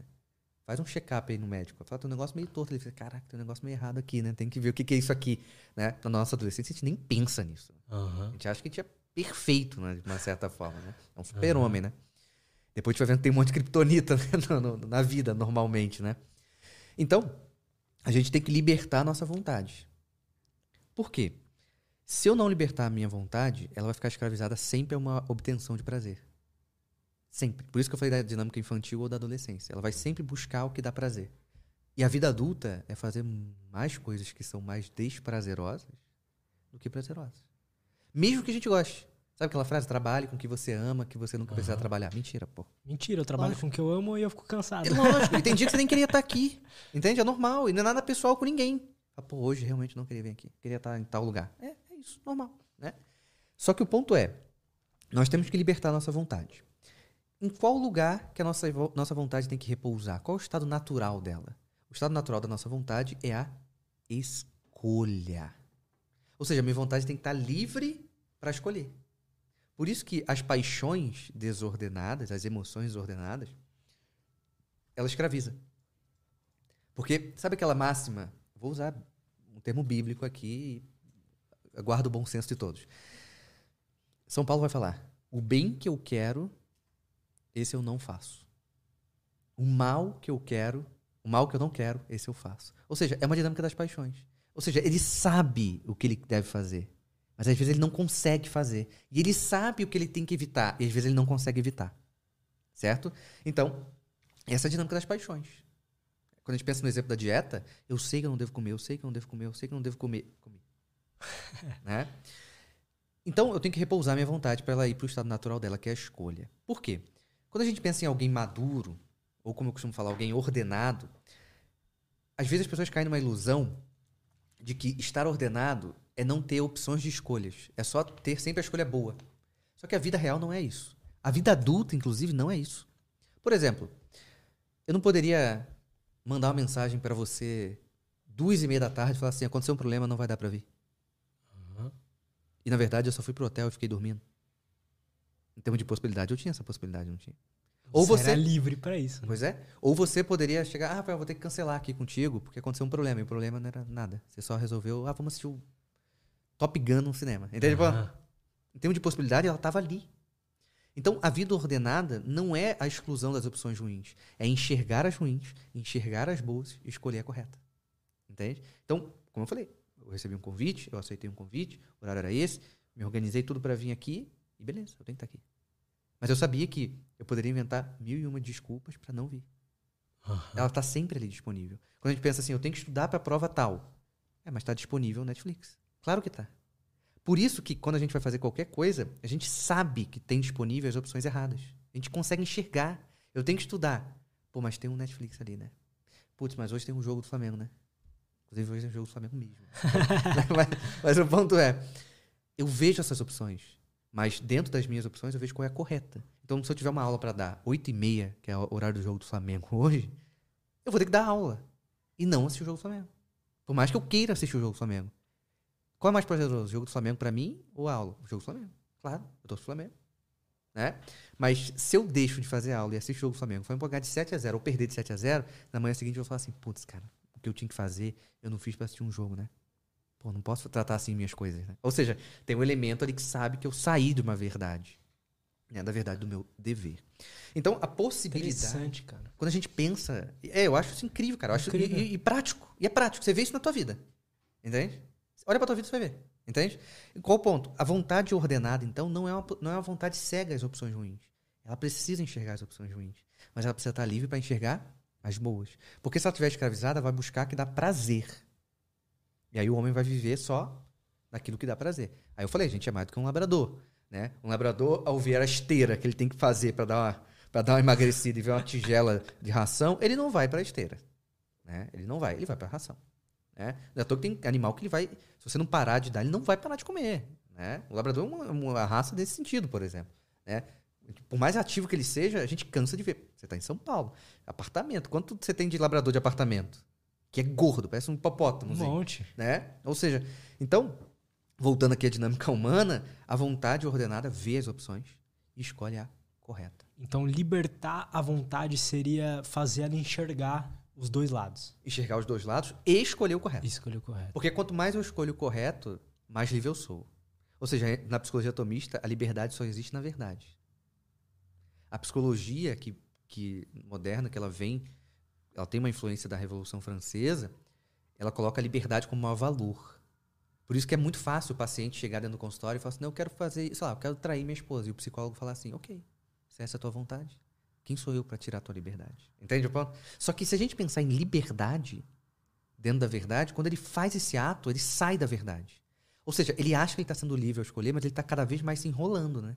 Porque de repente ele, pô, traí minha esposa, sei lá, minha, eu tenho três filhos, vou pagar tanto de pensão, mulher não quer me ver nem morto e tal, tal, tal. Enquanto se ele permanece numa certa fidelidade, ele continua mantendo a liberdade dele, né? Então, Isso é muito interessante, porque é meio que divide assim do que, que é liberdade mesmo, né? claro, A claro. liberdade é escolher o que você quiser. isso é possibilidade. Entende o ponto? Aham. Eu posso, sei lá, eu posso no meu eu posso no vizinho aqui de sala, eu tenho a possibilidade de ir no vizinho da sala aqui e matar ele. Possibilidade eu tenho. Liberdade não. Por que eu não tenho liberdade para fazer isso? Porque ao fazer isso a câmera vai pegar e aí daqui a meia hora a polícia atrás de mim, não tem mais liberdade. Uma possibilidade eu tenho. Por isso que Santo Tomás ele é muito terminológico. Então quando a gente diferencia possibilidade e liberdade, a gente abre um campo de consciência maravilhoso. É muito interessante isso. Quando eu tava falando pra você que eu li aquele livro A Vida Intelectual, Uhum. eu comecei a ler por eu comecei a ler por ele por conta do Contos Acadêmicos, que faz aquela Uhum, ordenação das uhum, leituras. uhum. E aí ele manda, ele pede pra você começar a ler tipo Suma Gramatical Isso. e tentar entender. E eu comecei a ver que o poder das palavras, né, como entender a diferença das palavras te ajuda a ordenar melhor essa consciência. Perfeitamente. Por- Sabe por quê? Porque a gente somatiza definições. Uma vez uma paciente chegou na minha. Isso é muito foda. É, é, é. Porque eu tenho uma. Eu queria só uma. Eu queria água. Ô, Du, pega uma água lá pra ele. É, gelado ou sem gelo? Gelado, gelado. Gelado, tem na O- geladeira. Então, olha o ponto. Um, um, um, um, um aspecto desses pilares, eu falei, vamos só falar, né? Começamos pelo Tá. desenvolvimento das virtudes, encontrar e ordenar as paixões desordenadas. Obrigado. E um é a psicorreeducação. Eu chamo de psicorreeducação. O que, que é isso? Nós fomos mal educados, em algum grau. Seja pela nossa família, seja pelo que a gente deu cabeçada, né? A gente foi mal educado em algum grau. Então a gente precisa se reeducar. Ou, ou seja, a gente também tem uma sociedade que não educa nas virtudes, etc. A gente tem que se reeducar. Para isso, eu preciso assumir a responsabilidade sobre, sobre a minha própria vida. Ou seja, eu sou responsável por me educar. Então, eu tenho que buscar. Porque o que acontece? As pessoas tendem, às vezes até dentro da terapia, né? Eles vão pro passado. E aí, quando eles vão pro passado, eles pegam um determinado ato do passado e usam de muleta. Ou seja, eu sou assim, mas também, lá atrás. Mas também minha mãe, mas também meu pai. Enfim, e vai ficando nessa dinâmica. Aqui a gente já fala o seguinte, ó, não importa teu pai, não importa tua mãe, tudo bem, teu passado pode ter sido muito cruel mesmo. Mas o que você vai fazer com ele é opção tua. Entende? É a tua responsabilidade. Então, a gente tem esse movimento de responsabilidade de fazer o que precisa ser feito para ordenar, para desenvolver. E junto com isso tem a boa definição, eu adoro esse termo, enfim, que é a boa definição de termos que a gente usa no nosso dia a dia. Né? Ou seja, uma vez uma paciente chegou no meu consultório e ela falou o seguinte: na época não tinha secretário, não tinha nada. Eu alugava uma sala e ficava lá esperando os horários. Ela foi, bateu na porta, mas sabe quando já bate na porta e você sente assim, tem alguma coisa errada? Né? Tem alguma coisa errada aqui. E aí, é, é, ela chegou, e quando ela chegou, eu abri a porta, ela entrou desesperada, assim. E ela começou a falar assim, tô desesperada, tô desesperada. Ela falava, assim, essa ela, era, era a palavra. E eu pensei assim, cara, o que, que houve, né? A minha sensação, eu vi uma pessoa que tinha sido assaltada. A minha sensação era essa, tá? Ela foi assaltada, só pode ser isso. E ela saiu correndo, entrou no prédio e tá aqui, né? é, é, ainda naquele clima, né? Na adrenalina. Aí eu, eu falei, calma, senta. calma. Não, eu tô, tô, tô, tô, tô desesperado, tô desesperado, tô desesperado. Aí ela sentou, aí eu peguei um copo d'água, dei água pra ela, ar-condicionado, ela foi acalmando. Falei, pô, me fala o que aconteceu. Pô, né, você tá assim, não dá nem pra gente começar a terapia. Aí ela falou assim, você quer saber o que que aconteceu? Eu falei, claro. Aí ela pegou esse dedo aqui e apontou pra mim, o anelar. Eu tô olhando pro, assim, sei lá, um segundo, né? Um segundo, né? Aquele, aquele raio-x de um segundo. Eu tô olhando aquele dedo. Aí eu tô subindo, né? Aí quando eu chego na unha, eu vi que aquela unha tá quebrada. E reparo que nos outros dedos, nas outras unhas, é, as unhas estão feitas e não quebradas. Falei, será que ela quebrou a unha? Mas sei lá, alguém empurrou ela, deve ter sido um assalto, sei lá. Aí ela olhou pra mim e falou assim: Então, eu paguei caro fazendo essa unha. Eu falei, então ela tá falando pra mim que ela tá desesperada porque a unha quebrou. Calma, eu vou- antes de eu tomar essa conclusão, deixa eu investigar um pouco mais. Falei, como é que, que aconteceu? Não, eu tava saindo do elevador e. Tava entrando no elevador. E quebrei. Aí eu olhei pra ela e falei o seguinte: você tá dizendo pra mim que o que você tá sentindo pela tua unha quebrada é o contrário da esperança? Eu entendo que no universo feminino a unha tem um valor diferente do universo masculino. Mas desespero. Eu falei, olha, as pessoas pulam da ponte por desespero. As pessoas metem o carro na árvore por desespero. Você tem certeza que você está desesperada? Aí ela parou e falou assim: Não, eu acho que eu exagerei um pouco, né? e aí, Acho que todo mundo tem uma unha quebrada em algum momento. Pois é. E aí eu falei pra ela, olha, a gente tem que definir bem. Porque nós temos imagens de definições. Eu te conheci hoje. Se eu pegar um papel aqui pra mim e um papel pra você, você, a gente não vai ver o que a gente vai desenhar. E a gente falar assim, vamos desenhar alguém desesperado. Não vai ser alguém com a unha quebrada. Não daquele jeito. Pode ser alguém com a unha quebrada, mas todo destroçado depois. Ou seja, por mais que a gente não se conheça, a nossa imagem de desespero é muito próxima Aham. Certo? Assim como a alegria, os sentimentos. Ela também tem. A cabeça dela também tem. Então, quando ela fala, tô desesperado, o que, que o corpo falou? Desespero? Vamos lá. Tu, tu, tu. Acelera, treme a mão, respiração fica ofegante e tudo mais. Certo? Ou seja, ela viveu o desespero porque ela definiu aquele ato como desespero. Ah, mas ela não poderia definir de outra forma? Claro, ela poderia falar assim: estou extremamente irritada comigo. Perfeito.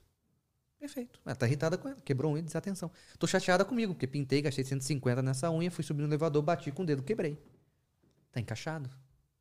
Desespero é exagero. Entende? Então a gente precisa dar nome aos bois mesmo. Às vezes eu até, até falo, é, você quer ver uma parte prática para isso? Fácil? Dicionário, cara. Pega um dicionário. Você ver desespero, tristeza, raiva. É claro que dentro do tomismo você não precisa ir tanto no dicionário, porque Santo Tomás já fazia isso. Você vai pegar lá, o que é raiva para ele? Beleza. Ali na definição, a gente tem que absorver esses, essas questões. Né? Por que que às vezes, você quer ver um exemplo? Machado de Assis. Né? O professor Sidney falava que Machado de Assis era o maior psicólogo brasileiro. Né? Mas ele não foi psicólogo. Mas por que, que é tão interessante? Porque o Machado conseguia definir bem os seus personagens. Entende? Hoje as pessoas não definem nada delas. Quando a pessoa fala assim, não, minha definição é que eu sou uma metamorfose ambulante, você não está se definindo e você está usando uma desculpa para você não ser fiel a nada. Entende? Você vai ser infiel a tudo. Por quê? Porque como você não tem força para ser fiel e resistir, eu prefiro falar que eu sou uma metamorfose ambulante porque eu posso trair qualquer coisa. Afinal de contas, eu sou uma metamorfose ambulante. Entende o ponto? Então vira um problema. É claro que é difícil muitas vezes a gente resistir em alguma coisa que a gente se comprometeu. Mas a vida é isso. A vida é isso. Né? Quando alguém. É, é sei lá, vamos pegar relações que a gente não. Não é um contrato. Né? Lá, mãe e filho, pai e filha. Você pode trair teu pai. Você pode trair tua mãe. É óbvio. Ou tua mãe pode trair você, ou teu pai pode trair você. Né? Ou seja, precisa de nós um exercício, uma força para resistir no lugar correto. Né? Então, vamos lá. Temos essa definição. Né? Então, a gente pede a, a, movimentação de definição. Vamos voltar na paixão lá. Então, a vontade tem que estar livre para escolher o bem, por mais que ela veja as opções. O ato mais livre da vontade é uma palavrinha que é muito usada hoje. Qual é o ato mais livre da vontade, então? O amor. O amor é o ato mais livre da vontade. Só que qual o problema? Hoje em dia, o que, que coloca, onde coloca o amor? Coloca o amor no sentimento. Colocar o amor como só um sentimento, ferrou. Se o amor fosse só um sentimento, tá um monte de mãe levando o filho para adoção. É porque filho enche o saco em algum momento. Não enche?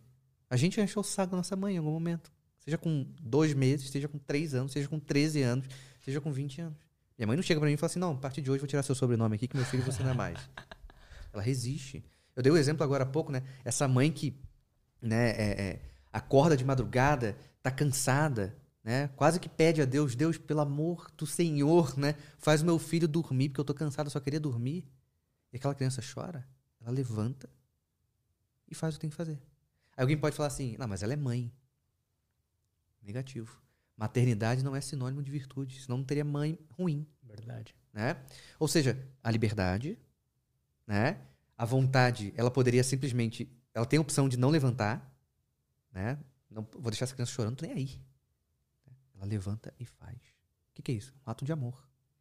Então, o amor, ele vai além do sentimento. Ele também tem sentimento, né? mas ele vai além. E tem uma outra questão aqui, que a gente entender cada vez mais que o amor, por ele ir além do sentimento, ele vai ter uma pegada naturalmente de liberdade. Ou seja, o amor, o vício não é propagador de amor, entende? O vício é um anti-amor. Ou seja, quando eu pego a dinâmica da sexualidade que a gente falou e coloco como centro da minha vida e fico viciado naquilo, existe tudo, menos amor ali. Por quê? Porque eu estou só buscando uma satisfação egoísta e vou usando tudo e todos para minha própria satisfação. Só que o exemplo da mãe que eu dei não busca uma satisfação própria. Por mais que a mãe possa ficar feliz de conseguir cuidar do filho. Mas quem é o maior beneficiado naquele momento? Aquela criança.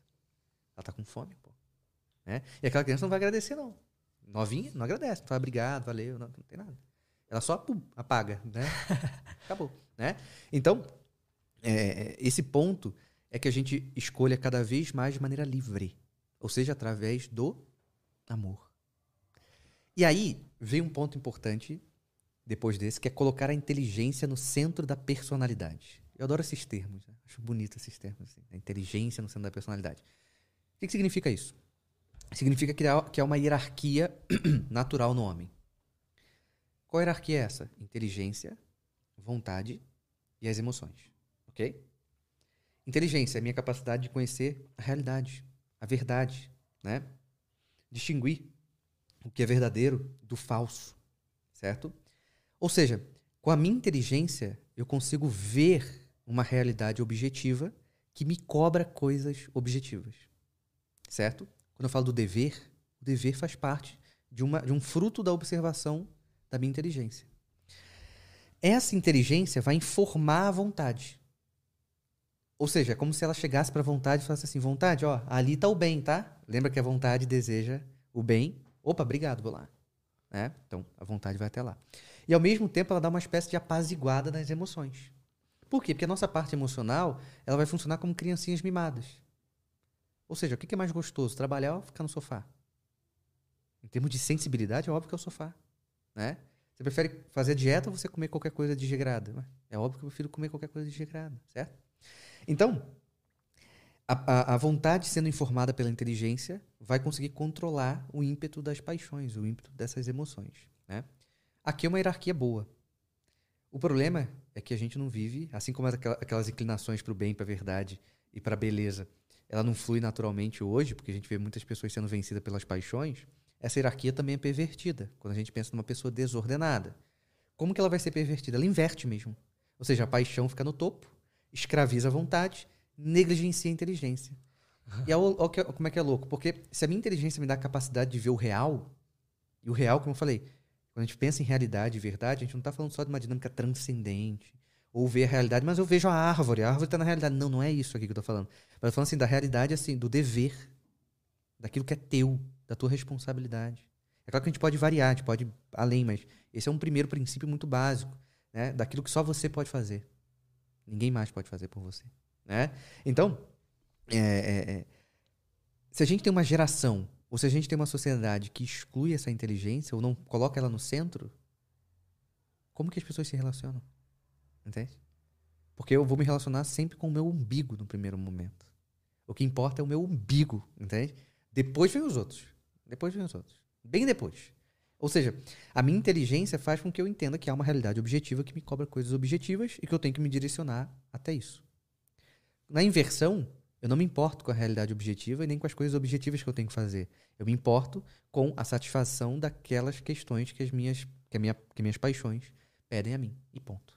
E aí o sujeito vira um sujeito perigoso, né? É, sabe aquela frase do, do, Jordan Peterson, né? Se você tem medo de um cara forte, né? É, imagine só, não sei, você não tem noção o quanto que um homem covarde pode, o que ele pode fazer. Ou seja, esse homem covarde é um homem que foi dominado por uma emoção, o medo. Então, a questão aqui não quer dizer que o medo seja ruim, mas o medo desordenado ele é ruim. Um sujeito covarde tem um medo desordenado. Então, ele pode fazer atrocidade, né? Um homem forte, ele ele pode ter outros erros, mas em, relação a algumas outras coisas ele vai conseguir resistir, ele sabe que o papel dele é aquele. Né? Quando a gente pensa, sei lá, tragédias que o Brasil teve, sei lá, enchente em Minas Gerais, a mulher que não sabia nadar pulou, salvou o filho, sabe? Ela não se acovardou. Né? Inclusive uma frase desse psicólogo italiano Roberto Marquezine, da virtude da fortaleza, bem bonita. Ele fala assim: a virtude da fortaleza é a capacidade do homem de, é, de arriscar a própria vida para salvá-la. Demais essa frase. Ou seja, hoje a gente busca segurança, então a gente não arrisca para nada. Por isso que vai perdendo o sentido, entende? Por isso que o Frank consegue achar sentido num campo de concentração. Porque ali não tem conforto. Ele tem que achar alguma coisa, entendeu? Hoje em dia a gente está em mini campos de concentração. Só que é confortável, entende? Uhum. Só que é confortável, só que tá matando, entende? Não tô comparando lá, obviamente, não tem comparação, lá é mil vezes pior. Mas assim, mas é só para entender que a gente tá morrendo sem perceber, pô. Entende? A gente tá matando a nossa saúde psicológica sem perceber, é isso que tá acontecendo. Porque tá vivendo de maneira desordenada. Entende? Por isso que quando fala assim, a psicologia é a profissão do futuro, eu concordo. Vai ser. Cada vez mais. Porque as pessoas estão vivendo de uma forma que vão que vão lotar os consultórios. Porque esqueceu como é que se vive, entende? Perdeu, perdeu, perdeu o, o norte. Perdeu a bússola das coisas, entende? Eu concordo muito com o que você falou, mas eu também vou dar um... Ser, ser um pouco advogado do diabo aqui, de que não, não tá... Não é fácil encontrar o caminho, sabe? Então, por exemplo, a partir de que momento que a gente. A partir do que que a gente consegue começar a ter uma vida mais ordenada, sabe? Uhum. Porque assim, é. Isso não só porque você está falando aqui, mas qualquer. Isso eu falo para todo, todos os psicólogos, para todos os neurocientistas que uhum. vêm aqui. a gente, os, os ouvintes tal, entendem o que eles precisam fazer, eu acho. Só que eles não conseguem. Uhum, uhum, uhum. A, a jogada não tá em fazer as pessoas entenderem o, o, o que é para fazer, é tentar fazer elas fazerem. Sim. Certo? Uhum, uhum. Só que o ponto é. É difícil a gente pensar que eu vou convencê-la intelectualmente a fazer o que ela precisa fazer. Porque intelectualmente ela já sabe que deve fazer. Entende? Então não é uma questão só intelectual, ela já entendeu. O primeiro princípio de ordenamento pessoal é a realização cada vez mais excelente do próprio dever. Se a gente pensar em, início de algo, é isso. Porque ali na, na, execução do próprio dever você vai ter as paixões tentando impedir, você vai ver os hábitos antigos ou os, os hábitos ruins tentando não realizar. Perfeito. Beleza. Só que o homem não é só um pedacinho, como eu falei agora há pouco. Esse sujeito ele precisa ver a parte nutritiva dele. Ele pode estar com a vitamina lá no chão. Aí ele acha que ele está com depressão, mas ele só está faltando vitamina. Então ele precisa investigar essa parte. Ele precisa trabalhar fisicamente. Se ele está fraco fisicamente, ele não vai conseguir fazer nada. A resistência dele é muito, é muito fraca. Né? Então ele vai ter que ter cuidado com a alimentação, suplementação, físico. Isso é um princípio. Né? Eu tenho um corpo. Se meu corpo não, não corresponde, ferrou. Né? Ferrou. Então, quando a gente pensa em fazer o nosso dever, por isso que eu falei, não é uma dinâmica só intelectual, de entender. Porque eu também acho, a maioria que. que eu sei que tem gente que pergunta para mim qual é o meu dever, né? Às vezes, né, o Jordan Peterson fala, né? É, antes de querer mudar o mundo, arrume teu quarto, né? Ou seja, se você não sabe qual é o seu dever, cara, o teu quarto já é um primeiro dever de todos, né? Então comece por, por, por, por ordená-lo. Mas precisa ter uma investigação dessa parte física. Porque não adianta eu ter uma, uma dinâmica intelectual muito boa se a minha parte física não corresponde a isso. E eu não tô falando isso para um senhor de 80 anos. Eu tô falando pra galera aqui que deve ter o quê? Entre 20 e 35, entende o ponto? Uhum. Ou seja, pessoas que estão saudáveis, no sentido do. quase no, no ápice da vida. Vamos Total. botar assim. Né? Biologicamente, física. Pô, é o momento. Então, às vezes as pessoas não conseguem porque elas não têm essa força. E às vezes eles acham que é só uma dinâmica, se me convence. Né? Pô, não vou te convencer. Entende? Com argumento, né? Porque não é uma via argumentativa, porque você já entendeu o que você tem que fazer. Entende? A dinâmica é que você, tem, você vai ter que fazer habilidade, é, até criar habilidades mesmo, né? Ah, eu sempre faço do caminho A ao B. Não, então não faz, não tá dando certo, porque você está insistindo em algo que não tá dando certo. Então vai do B até o C, né? Ah, você, é igual, por exemplo, vou dar um exemplo de leitura. A pessoa fala assim: "Ah, eu eu não tenho o hábito de ler, é muito difícil para mim". Aí você pergunta: "Tá, onde, qual momento você lê?". Ah, eu leio à noite, na cama.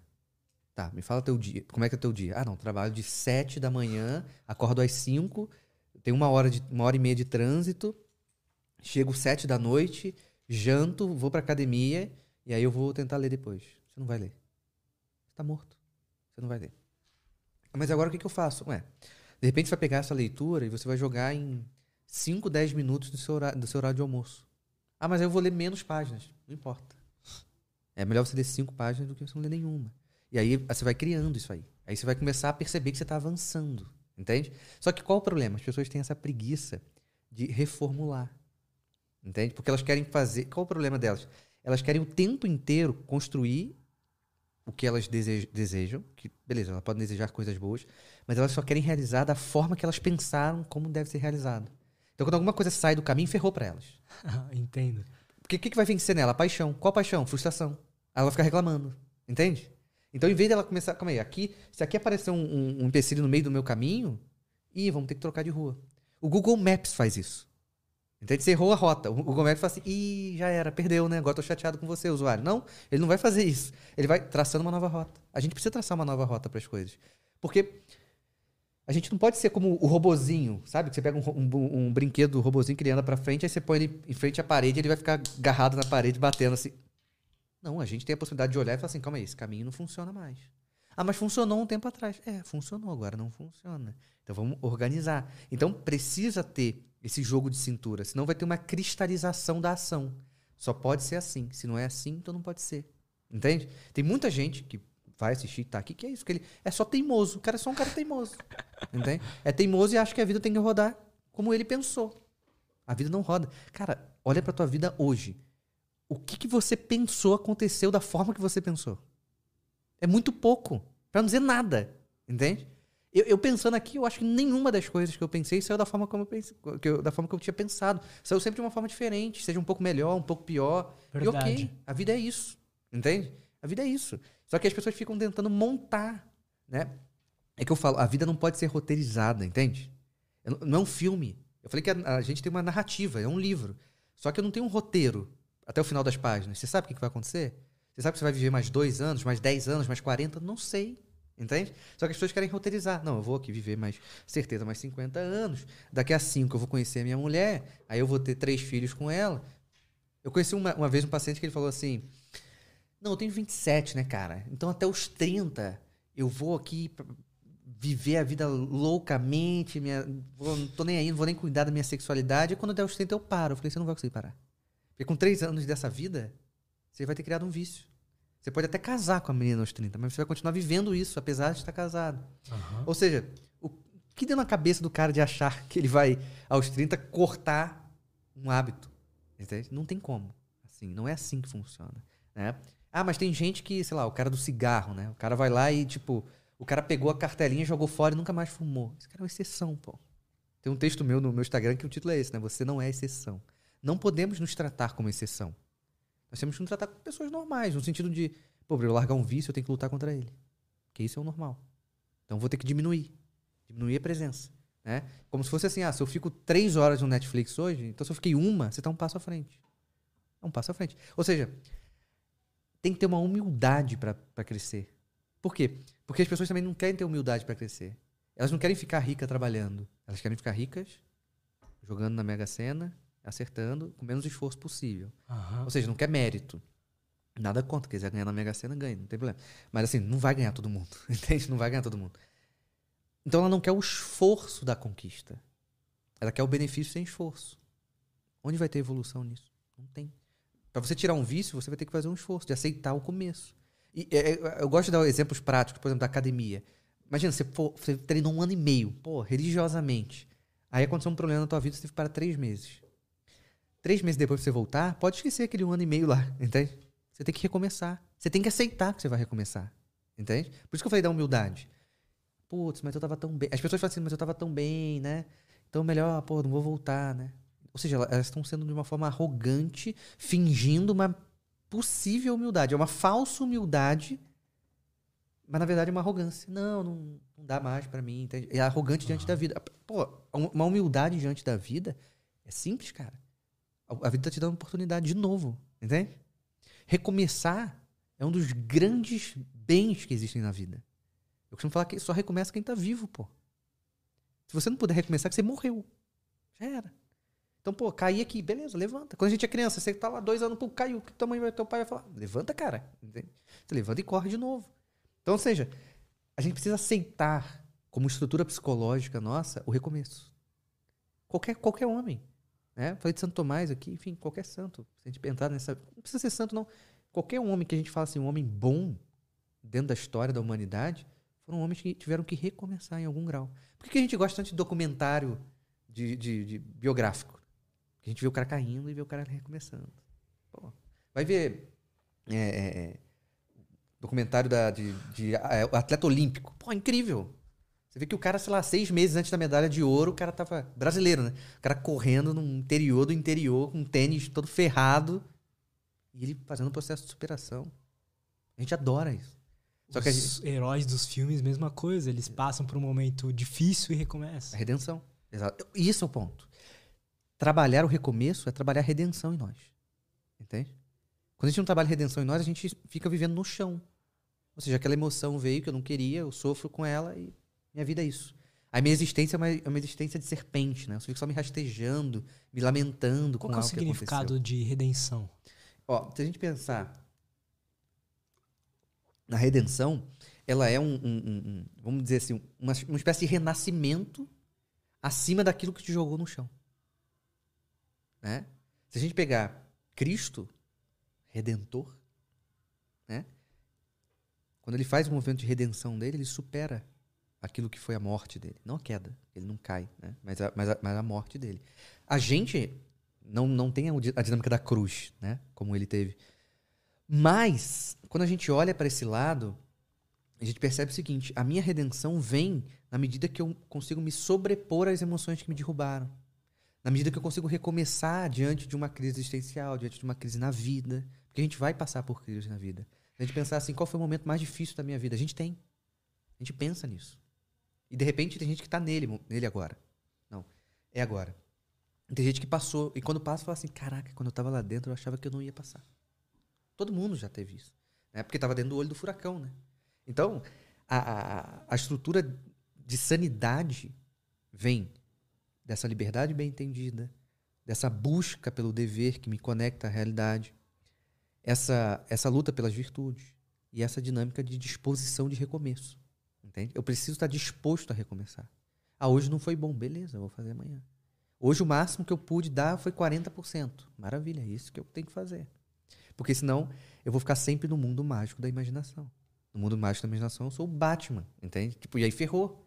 Né? Por isso que, se a gente pegar uma via, que não é um problema em si, mas pode se tornar um problema, uma vez um paciente, que é, o, que é a dinâmica dos videogames, por exemplo, uma vez um paciente chegou para mim e falou assim: ah, é, o cara morava na Europa, brasileiro morando na Europa, fazendo uma baita faculdade que ele sempre sonhou e estava começando a não ir mais à aula porque ficava em casa praticamente 20 horas jogando FIFA. Tá? Aí eu olhei para ele e falei assim: Você é bom no FIFA? Ser, pô, sou bom demais, cara. Tô lá no top 3 lá, tá. Eu falei: Então vai na padaria amanhã comprar um pão. E na fila, quando tiver a dona Cotinha lá, fala pra ela assim: Dona Cotinha, eu sou bom em FIFA. Ver o que ela vai falar para você.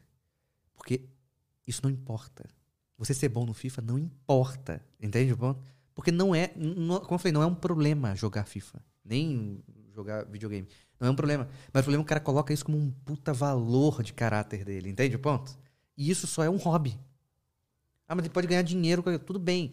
Mas não é aqui o ponto. Então o cara, ele se acha muito por algo que não tem essa função. Ele fala assim, eu vou jogar meu FIFA, pô, sou bom nisso aí. Mas eu tô fazendo meus deveres. Ou seja, onde que tá o ponto? Uhum. Ele se acha bom na dinâmica da imaginação dele. Porque no FIFA ele é bom. E no FIFA as pessoas gostam dele. E por que ele não estava indo mais para a faculdade? É porque o professor estava cobrando ele. Onde que, onde que ninguém cobrava ele? No FIFA. Lá ele não é o melhor, né? E no FIFA ele era muito bom. No FIFA, pô, o fulano é bom demais aqui, vamos chamar o fulano, nossa, respeito.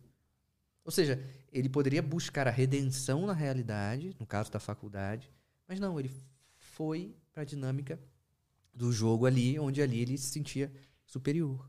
Ah, mas não é uma válvula de escape?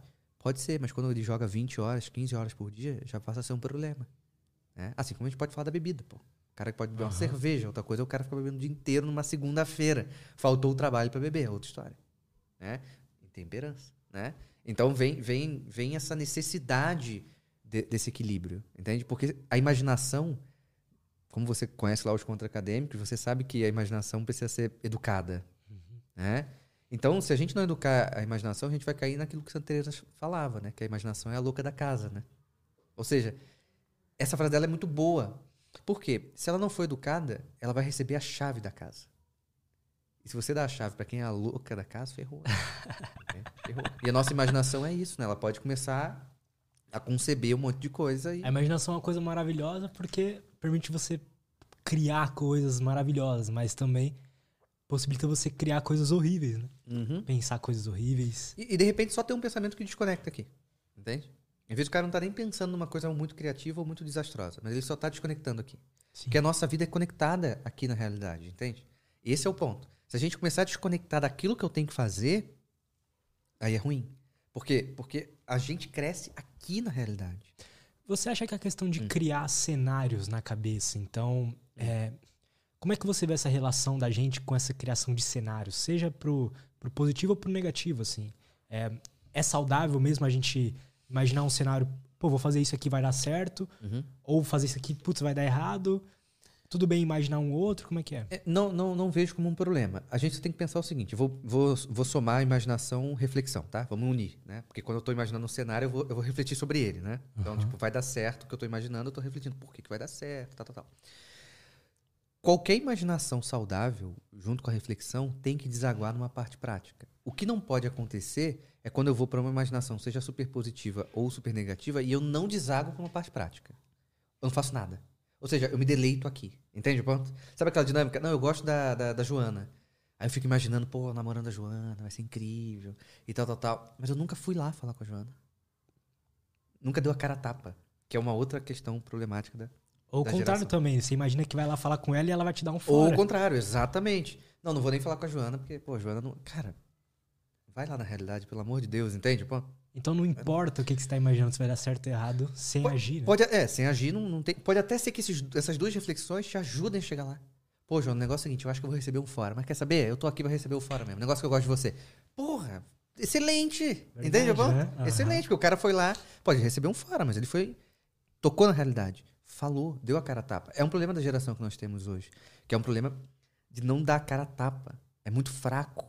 Entende? Os homens, o- na parte do homem, principalmente, tem muita, muito desejo de garantia, sabe? Tipo, não, eu conheci a menina na internet, só que a menina não é da minha cidade, eu tenho que pegar um avião pra ir até lá. Então, se eu vou até lá, então eu tenho que receber isso, isso, isso, isso, isso. Não, cara, você tá louco? Entende? Senão você tá fazendo uma, uma espécie de prostituição soft, né?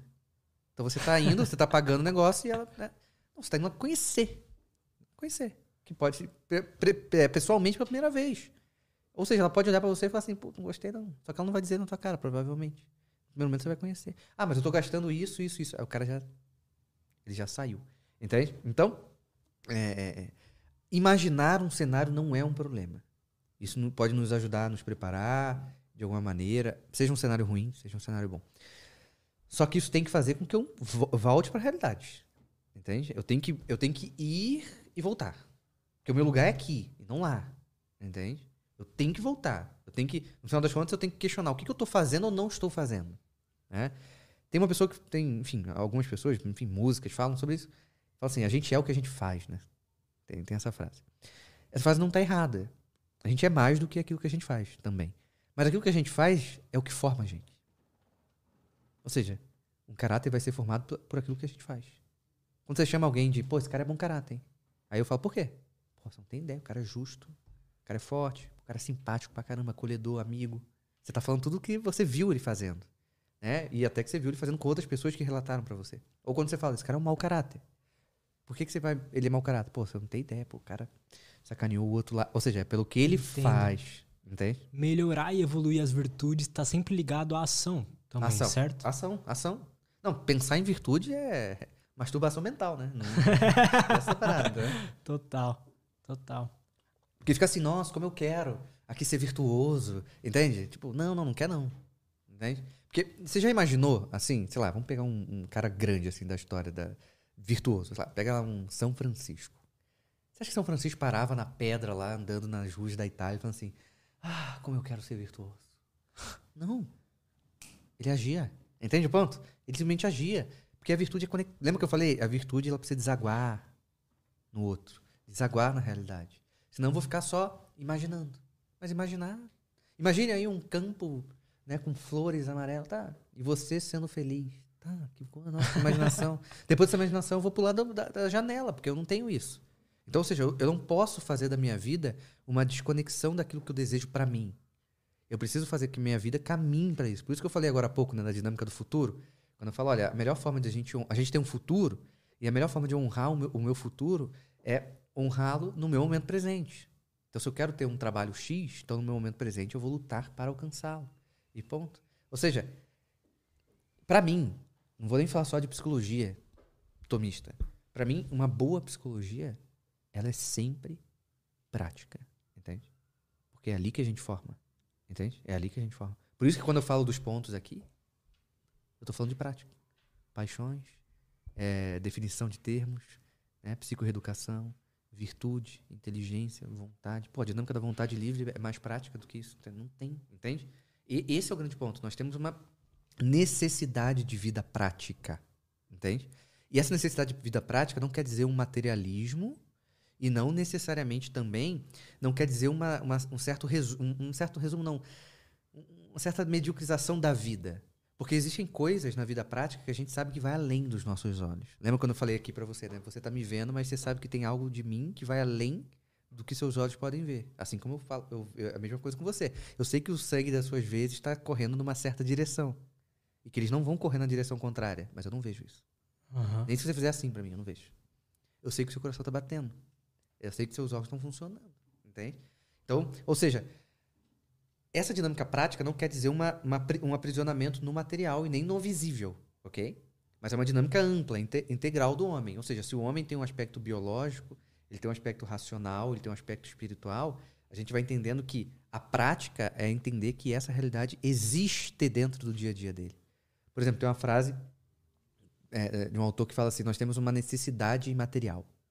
Ele tem uma necessidade de algo imaterial. Ou seja, quando a gente olha, por exemplo, eu moro em Santa Catarina, praias catarinenses, ok? ok? Quando você vê um nascer do sol numa praia, lá, sei lá, 5 da manhã, um pouco mais, um pouco menos, você está vendo algo concreto ali, certo? O sol nascendo, meio avermelhado. Mas existe alguma outra coisa que você não sabe bem dizer o que, que é, né? Você está olhando e tem alguma outra coisa, né? O que, que é que tem ali? Quando você vê um pôr do sol, pô, é bonito o pôr do sol, né? Mas tem alguma outra coisa que tá ali que você não sabe explicar o que, que é. Quando você tá no avião, vindo de avião, você vai. Sabe quando o avião supera as nuvens e de repente ela tá lá lindão e você vê aquelas nuvens como se fosse um chão. É bonito, né? Uhum. Sim, perfeito. Mas tem alguma coisa ainda a mais que toca em nós que a gente não sabe o que, que é. Ou seja, essa necessidade imaterial. Tem alguma coisa imaterial. Conhece um cara muito bom. Você olha para você admira. Não é que ele é só bom profissionalmente, ele é uma boa pessoa. Você admira ele, é bom estar com ele. Você fica meio encantado olhando para ele assim, né? Porque tem algo a mais ali. Entende? A gente tem uma necessidade de imaterialidade. Então a gente não se satisfaz só com o material. Por isso que quando um cara fica trancado né, dentro de casa, né, pura e unicamente lá, trabalhando, fazendo qualquer coisa, ele vai, ele vai ficando meio deprimido, entendeu? Porque vai, ele vai ficando só preso na, na materialidade, né? Pô, um quartinho fechadinho, quadradinho, dois por dois, sei lá, e ponto. Né? Então ele precisa sair. Ah, mas se eu botar um vídeo no YouTube, né? Pôr do sol, YouTube, 4K. Não é a mesma coisa. Óbvio que não é. Ou seja, a gente precisa ter um contato com algo que de alguma maneira nos leva a pensar sobre algo imaterial. Por isso aquela frase necessidade de Deus, né? Temos uma necessidade de Deus. Né? Professor Cisne fala que Deus é um problema a todo homem. Como assim? Ele vai ter que escolher ele vai ser cristão, agnóstico ou ateu. Né? Ele vai ter que resolver. Então Deus é um problema desse cara. Entende? Ele vai ter que resolver Verdade. essa questão. Ou seja, mesmo um ateu tem necessidade de, de materialidade. Entende? Porque é do homem. Entende? É da constituição do homem. Ah, mas ele nega. Ele nega e não busca. Daqui a pouco ele vai substituir por alguma outra coisa. Entende? Não é à toa que a gente substitui. Né? Quando, quando a gente começa a criar sei lá, falsos ídolos. É assim o tempo inteiro, não é isso? Tipo, um monte de cara, sei lá. O fulano do canal do YouTube, o fulano do canal do Instagram. O cara virou um deus para aquelas pessoas. Ou seja, a necessidade de materialidade se materializou naquele cara, entende o ponto? Política, política é isso, né? Por exemplo. Política brasileira é isso, né? Eu tenho uma necessidade de materialidade, mas aí, eu não, como eu não tenho isso bem alinhado em mim, o, o, a, como se fosse a seta, né? A seta vai lá e pum, é ele, pronto. Aí agora eu confio cara, cara. isso é muito interessante. Entende? E, e, entende como isso é perigoso? Então, quando... É perigoso, porque se a gente jogar essa nossa necessidade para um ser humano, por exemplo, primeiro que a gente não sabe o que, é que, ele faz atrás das câmeras, por exemplo, a gente não sabe de nada da vida do cara. Uhum, uhum. A gente vê o que ele mostra ali, o que é. uhum. é. Que chega. Sim. O ponto aí é que por isso que o homem tem que se ordenar. Porque se ele não se ordenar, esse desejo material vai ficar confuso. Ele não vai saber bem o que, que é. Né? Santo Tomás vai falar que. Minha boca tá sangrando, tá? Deixa eu ver. Tá sangrando, tá? Tá não. Não? Tá. Mas tudo bem. não tô vendo. É porque é sangue, suor e lágrimas aqui, né? Mas o ponto é. O cara. Ah, tá um pouco. Tá um pouco, né? Uhum. Eu tô sentindo. Mas o ponto é. Quando a gente olha a dinâmica das paixões,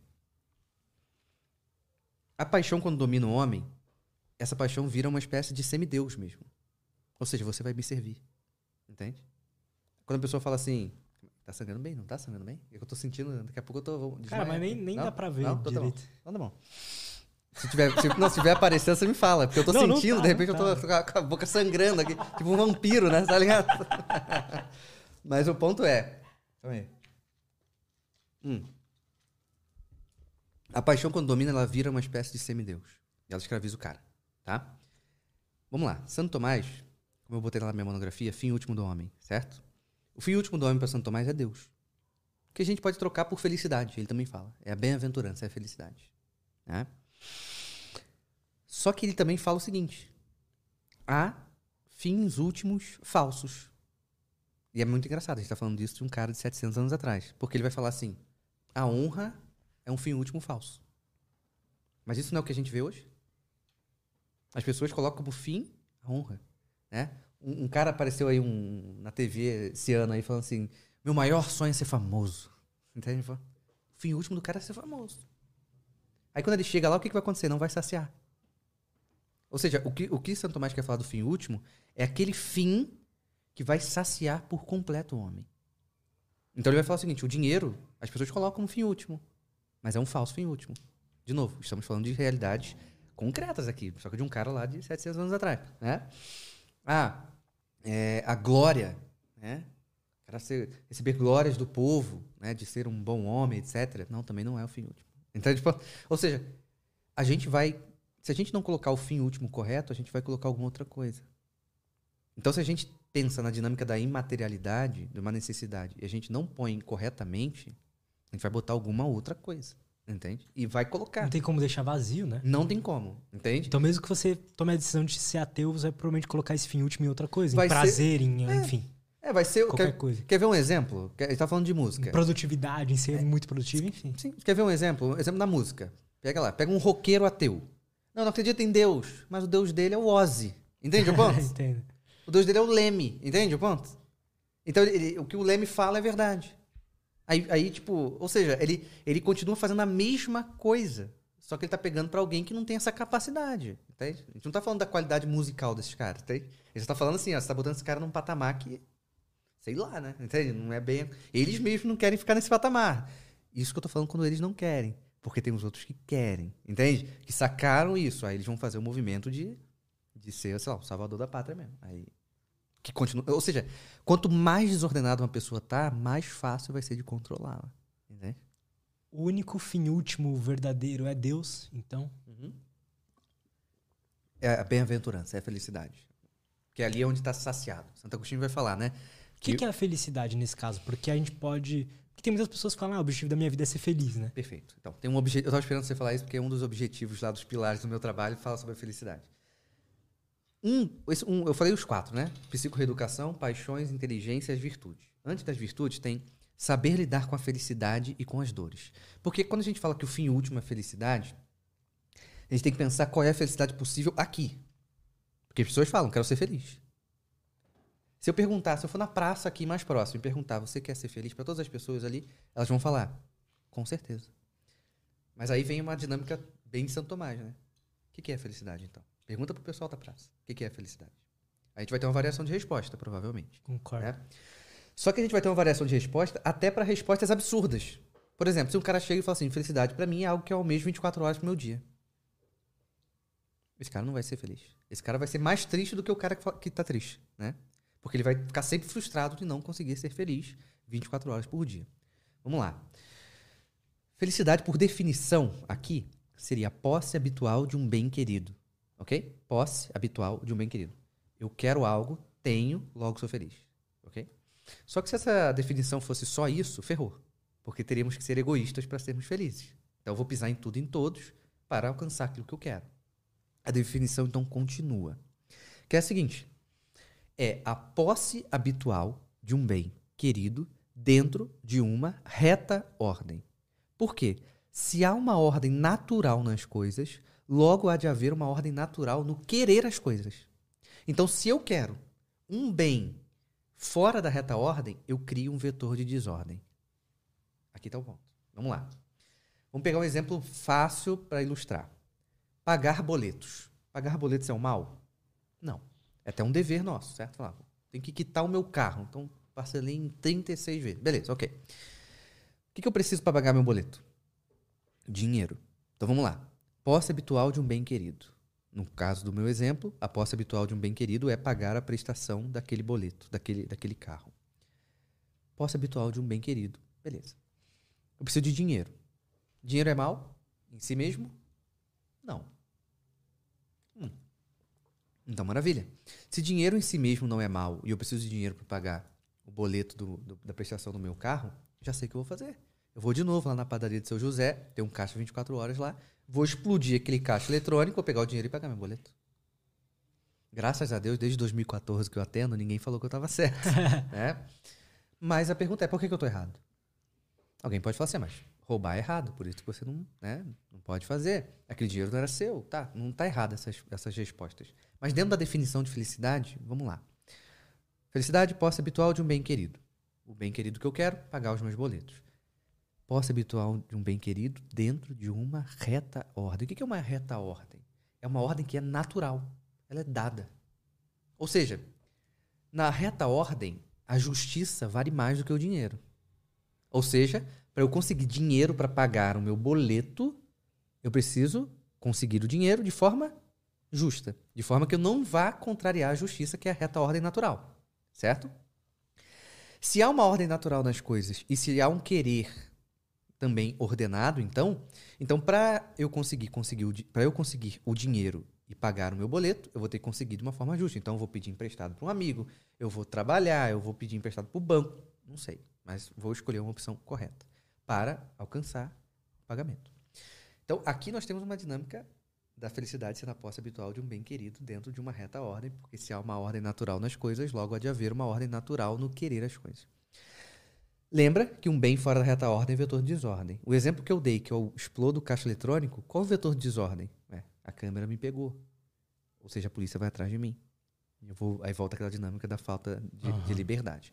Então a felicidade aqui, ela sempre vai acontecer dentro de uma ordem. Mas, Rafael, eu vejo um monte de gente falando que é feliz, assim, eu tenho certeza que ela não está escolhendo dentro da reta ordem. Porque ela confunde felicidade com prazer. A felicidade, ela vai além do prazer. O prazer é algo que, ah, eu quero beber água, eu tomei, tenho o prazer da água, acabou. A felicidade é diferente. Né? Quando você encosta a tua cabeça no travesseiro, depois que você, sei lá, fez uma baita apresentação do seu trabalho, deu certo, e você deita feliz, ali você tem uma felicidade que, não é, que vai muito além do prazer. Não estou falando que a felicidade não tem prazer, mas ela não se limita no prazer. Ou seja, quando eu, quando eu falo que ela não se limita no prazer, ela não se limita no sensível. Prazer é sensível. É a água que eu coloco para dentro, é o bolo que eu como. Entende? É a dinâmica sexual, é o gozo. Isso, é, isso é prazer. Certo? A felicidade ela vai além do sensível. Lembra que eu é, a felicidade ela tem algo de imaterial também. Né? E que ela aqui precisa de uma reta ordem para acontecer. Mas aí alguém pode falar para mim assim, mas aí você está querendo fazer uma utopia. Mas eu vou falar, não, eu quero fazer uma, um realismo. Por quê? Porque não há felicidade perfeita aqui. Então, por mais que eu escolha dentro da reta ordem, essa felicidade ela vai passar. O professor Sidney fala que a felicidade aqui é uma epifania eventual. Coisas do Sidney, né? Aquelas definições dele maravilhosas. Ou seja, a felicidade vem, passa o meu aniversário do Chico Bento passou. Quando eu conto dele, eu não tenho a felicidade que eu tive lá. Né? Se a gente teve uma felicidade ontem, quando você conta hoje, você não tem a mesma felicidade que ontem. Ela passou. Entender isso é libertador e é triste ao mesmo tempo. É. Eu, eu, não, eu não costumo falar que é triste, mas eu entendo. Porque assim. Porque a gente tem uma tendência ao prazer. Foge da dor e busca o prazer. Então a gente quer ficar preso numa memória. Então a gente quer ficar revisitando aquilo. Só que a vida como narrativa, eu preciso viver mais. Eu preciso fazer mais. Eu preciso continuar. Entende? Eu preciso continuar. Porque senão eu vou querer viver sempre a mesma história. Aí vai virar um episódio meio de, de Black Mirror, pô. Entende o ponto? Eu vou ficar, não, quero ter um negócio para voltar sempre pra. Não, não dá. Tem um filme de, de, de, de, comédia romântica chamado Questão de Tempo. Não sei se você já assistiu esse filme. Não. Lembrei dele agora por conta disso. É um comédia romântica, mas ele tem uma premissa bacana. Que, assim, não tem uma explicação científica para isso no filme, não precisa. Os homens daquela família eles têm o poder de viajar no tempo. E a viagem do tempo é sempre para um lugar onde eles estiveram. Então eles podem voltar no aniversário de 5 anos, eles podem, mas é só eles não podem voltar e matar o Hitler. Então ele não estava lá, né? E aí, o personagem principal, um cara de mais ou menos 25 anos, ele descobre que o pai dele está doente. E beleza.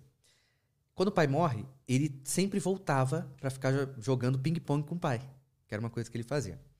Só que na história do filme é o seguinte: quando nasce uma nova vida e ele volta, ele interfere no presente. Ou seja, se ele tem um filho e ele volta para falar com, com esse pai ali, para viver aquela experiência, quando ele volta para o presente, esse filho é uma outra criança.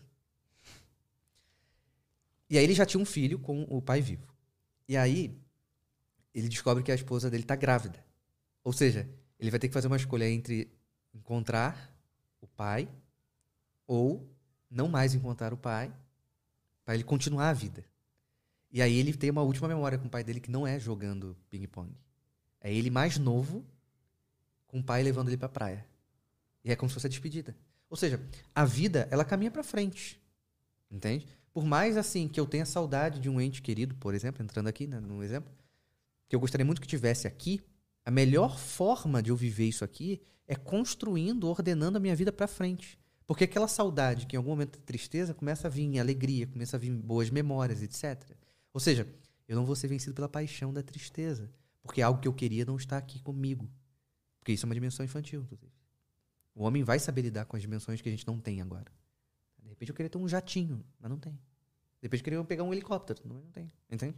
Mas eu não vou sofrer por isso. Eu vou saber lidar com essa situação.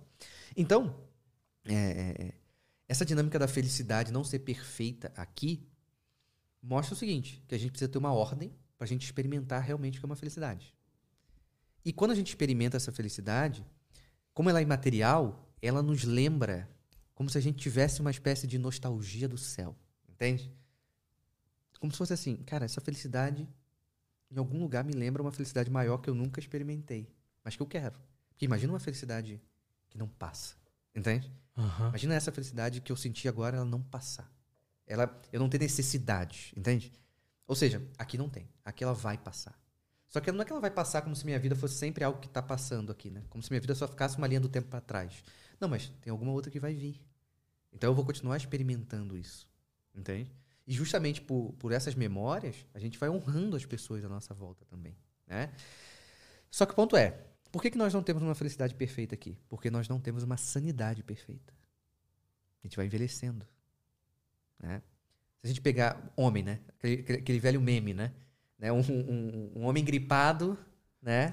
É o cara que morreu, né? Só falta enterrar, né? Verdade. Ou seja, vamos pensar num verão. Você é gripado no verão. Então você já está gripado e você está num momento que está calor imenso na onde você mora. Isso já muda você um pouco. Você meio que vira meio outro, entre aspas. Mas é, é só uma gripe. Não é nada grave. Né? Não é nada grave.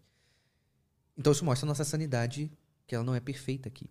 E também precisaríamos ter uma sociedade perfeita. Aí abriu a janela, olhou para fora cinco minutos, a gente já sabe que não tem uma sociedade perfeita. Então, se nós não temos uma sanidade, uma felicidade perfeita aqui, nós vamos ter a realidade das dores. Então, a gente precisa aprender a ter uma relação com as dores. E uma relação, no primeiro momento, com as dores é entender as razões delas. Por quê? Se a gente pensar o seguinte, eu quero me livrar de qualquer sofrimento porque eu não quero sofrer. Essa frase, no primeiro momento, a gente pode pensar assim, ok, ninguém quer sofrer, vamos pensar assim. Né? Mas, que dor é essa? A gente tem que pensar que dor é essa que a gente está tá sentindo. Por quê? Porque ao entender as razões dessa dor, a gente vai perceber se essa dor eu tenho que sofrer ou se é uma dor que eu tenho que eliminar. Por exemplo, como que a gente se livra de uma morte de um ente querido? Da dor dessa, dessa, dessa, dessa, desse acontecimento. Aceitando, né? Mas não se livra dela quando você aceita. Quando que você vai aceitar, assim, de deixar de sofrer? Dependendo da pessoa que foi embora. É, verdade. Existe um sofrimento que ele é meio eterno. Ele vai meio que se encaixando, né, na pessoa. Mas ele vai embora, né? Então, é, é, é, quando a gente olha assim, calma aí, essa tristeza, essa dor, é uma dor que não tem como eu eliminar de maneira imediata. Mesmo que a gente possa falar assim, não, mas tem um estado de luto. O estado de luto não é ausência de dor. O estado de luto é uma espécie de digestão da dor. Mas, por exemplo, a dor. Imagina se eu chego aqui para você e falar assim, pô, eu vou cancelar, porque o Flamengo perdeu ontem, tô meio, meio para baixo. Pô, mas essa dor, essa é a razão da sua dor?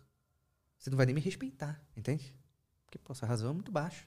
Né? Ou seja, eu vou buscar as razões da minha dor para ver se ela é justa, ela não tem como, é inevitável, ou se, calma aí, eu estou super estimulando essa dor de alguma forma. E a gente vai precisar achar esse equilíbrio.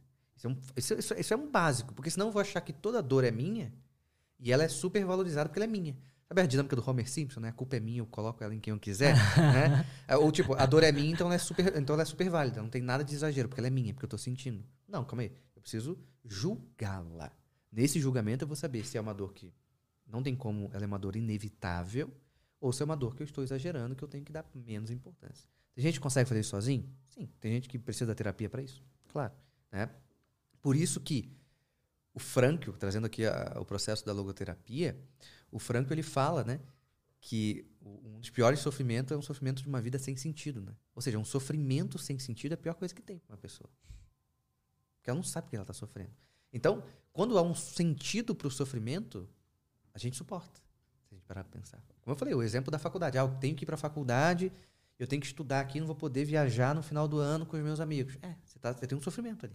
Que você entende a razão, e pela razão dele ser por um bem que é difícil de ser alcançado, eu resisto. Olha como é que tudo vai se conectando das coisas que a gente falou agora. O sofrimento é inevitável uma hora ou outra, né? É inevitável. Claro que é inevitável. É inevitável. Em algum momento, se a gente pensar assim, fome. Se você sentir fome, já é um sofrimento. Porque o seu corpo quer alguma coisa. Cara, tô sofrendo. aqui. Não é um sofrimento, né? Como a morte de um ente querido, mas é uma espécie de sofrimento físico ali que eu preciso me alimentar. E ponto. né? Então, é, é, a vida humana, ela clama por um ordenamento. E isso não sou eu aqui cagando regra, é só a gente olhar a realidade. Entende? É só olhar a realidade. Né? Dá poder para um cara desordenado. Ferrou. Entende? Né? É, é, um poder assim, seja um poder político, seja um poder da casa, seja um poder familiar. Dono de empresa, enfim. Quer ver um exemplo, né? É, durante muito tempo, né? é, eu acho que até hoje ainda dá, né? Dão uma ênfase à infância, não a infância da gente voltar para a infância, mas para a criança, né? Ah, o que, que você quer, né? Uma vez eu ouvi uma mãe falando para a filha assim, de, de sei lá, tinha seis anos, sete anos, você quer uma casa na praia ou você quer viajar para Disney? Eu falei, criança não tem que decidir essa parada não, cara. Entende? Ela não tem capacidade de decidir. Ou seja, é uma criança que ela vai estar desordenada de uma forma diferente de um adulto, mas ela não tem que tomar essas decisões. Então, hoje em dia, a gente vê muito adulto desordenado, sem desejo de ordenar e vivendo a vida, escolhendo. É, é perigoso, óbvio que é perigoso. Porque é relacionamento, é, o, é o dono da empresa, é o cara que tá querendo casar, é o cara que. Enfim, é, é- é complexo. E a gente tem uma vida atual com muito mais desordens do que ordem. É uma, é uma realidade. Há uma necessidade, uma urgência de necessidade das virtudes, de praticar, de entendê-las e tudo mais. É uma necessidade. Porque a gente vê uma, um afastamento disso.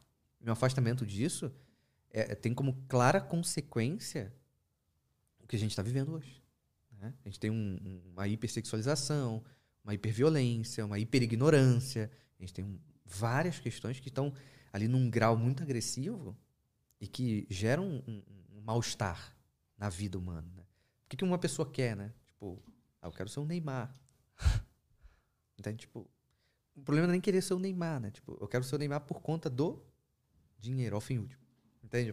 Ah, por conta das mulheres, fim último. Entende? Ou seja, as pessoas estão sendo educadas para finalidades desordenadas. A vida, assim como para mim a terapia tem um, tem um, um- psiquiatra, psicólogo chamado Rudolf Allers. Né? Ele foi o mestre do Frankl, né? para a gente entender, localizado. Ele fala que toda terapia é pedagogia. Toda terapia ensina alguma coisa. E é isso mesmo. né? Até quando o, o- o profissional fala assim, não, mas tudo é relativo, ele está ensinando isso ali agora. Acabou. Ele acabou de ensinar para aquele paciente, né? Mas eu falo mais, cara. Eu falo que a vida é pedagógica. E a gente precisa estar disposto a saber aprender com ela. E isso não é romantismo, é prática. Tipo, aconteceu isso aqui, o que eu posso aprender dessa parada aqui? Seja um acontecimento bom, seja um acontecimento ruim. O que, que eu posso aprender disso? Perfeito. Entende? Eu sou convocado. Voltamos à parte prática. Entende? Eu não quero fazer dos meus pacientes o cara sentar na pedra e ficar igual o macaco aqui. Entende, irmão? Olhando aqui, né? Não, não, não, não. Eu quero que ele viva a vida. A vida é viva e precisa da gente vivo dentro dela. E aí, como que a gente vai ficar mais vivo dentro da nossa vida? Só respirando? Não, pô. Desenvolvendo. Aquela famosa frase, não tem que desenvolver minha melhor, minha melhor versão. Tudo bem, não é o, o, o- termo que eu uso, mas é isso aí mesmo. Nós precisamos desenvolver nossa melhor versão. Porque sem, sem a gente desenvolver nossa melhor versão, o que, que a gente está oferecendo? Ah, mas é difícil. Como diria Santa Teresa, é justo que muito custe o que muito vale, entende? O que muito vale vai custar. Fácil é uma garrafa d'água, pô. Fácil é, de repente, você sei lá, pegar o, a, a cadeira e arrastar até o ponto, o ponto B. A, a, as coisas valiosas da vida exigem certo sacrifício. Por isso que o amor precisa partir para uma movimentação além do sentimento. Então, o amor é um ato livre que envolve o sacrifício. Quando a gente pensa que a gente ama alguém, vamos usar esse exemplo. Quando a gente ama alguém, a gente está disposto a sofrer por ele. Se a gente não está disposto a sofrer por alguém que a gente ama, a gente não ama. Perfeito. Entende? Então, o amor precisa disso. Os grandes amantes, no melhor sentido da palavra amante, foram pessoas que souberam se sacrificar. Entende? Pô, quando eu olho, sabe, minha mãe, meu pai, sei lá, meu avô, minha avó. Pô, como é que eu sei que eles me amam? Não é porque eles falavam para mim que eles me amavam. Entende? Pô? É pelo que eles fizeram. Entende? É isso o ponto. Então a gente precisa olhar pra gente e ver o que, que eu tô fazendo. Ou melhor, o que eu tô fazendo me leva para qual direção, hein? Porque chega uma hora que a gente fala assim, ah, não sei como é que eu cheguei aqui. É, olha aí a vida que você foi escolhendo. Óbvio que você vai saber onde você, onde, pra onde você foi. Olha que você foi, você foi fugindo do seu dever, você foi vivendo só de prazer, você foi. Você vai virar, você vai se rebaixar um nível abaixo do animal. Porque o animal buscar só prazer, tá tudo certo. Ele é um animal, ele é isso mesmo. Tá tudo bem. Né? Tá, tá, tudo, tá tudo ok. Mas a gente, quando faz esse movimento, a gente se rebaixa abaixo, né? Aristóteles chama até de vícios bestiais, né? Tipo, a gente não é nem que a gente se transforma em animal, a gente vai para um nível abaixo, porque a gente tem uma natureza racional e se comporta como um animal, é pior que um animal. Né? Então, Total. É, é, é, esse é um, um, um, ponto, né? Então, assim, é, é, cara, a vida humana é, é linda. Só que ela vai ser cada vez mais linda na medida que a gente consegue aplicar essa dinâmica do ordenamento. Porque a gente nasce cumprindo aquele, aquela vocação principal que eu falei, que é de ser bom. Que eu chamo até de, de aperfeiçoamento, né? Nós temos uma vocação à perfeição. Que é de sermos bons. De buscar essa melhor versão, de buscar agir através das virtudes, de buscar uma bondade de pensamento. Né? Porque tem gente que faz o ato bom, mas na cabeça matou todo mundo. Né? Eu costumo chamar de imaginação caridosa. Tem que ter uma imaginação caridosa. Ah, o cara não, não, não, fez isso aqui. Não, calma aí, vamos pensar bem no cara. Não precisa matar o cara dentro da sua mente agora, não. Calma. Né? Ou seja, isso, quando a gente fala da beleza, né? A inclinação natural para a beleza, não é só ver o pôr do sol, não. Um homem bom é belo. Entende? Ele é, uhum. ele é bonito. Entende? Não estou falando de uma carcaça só, não.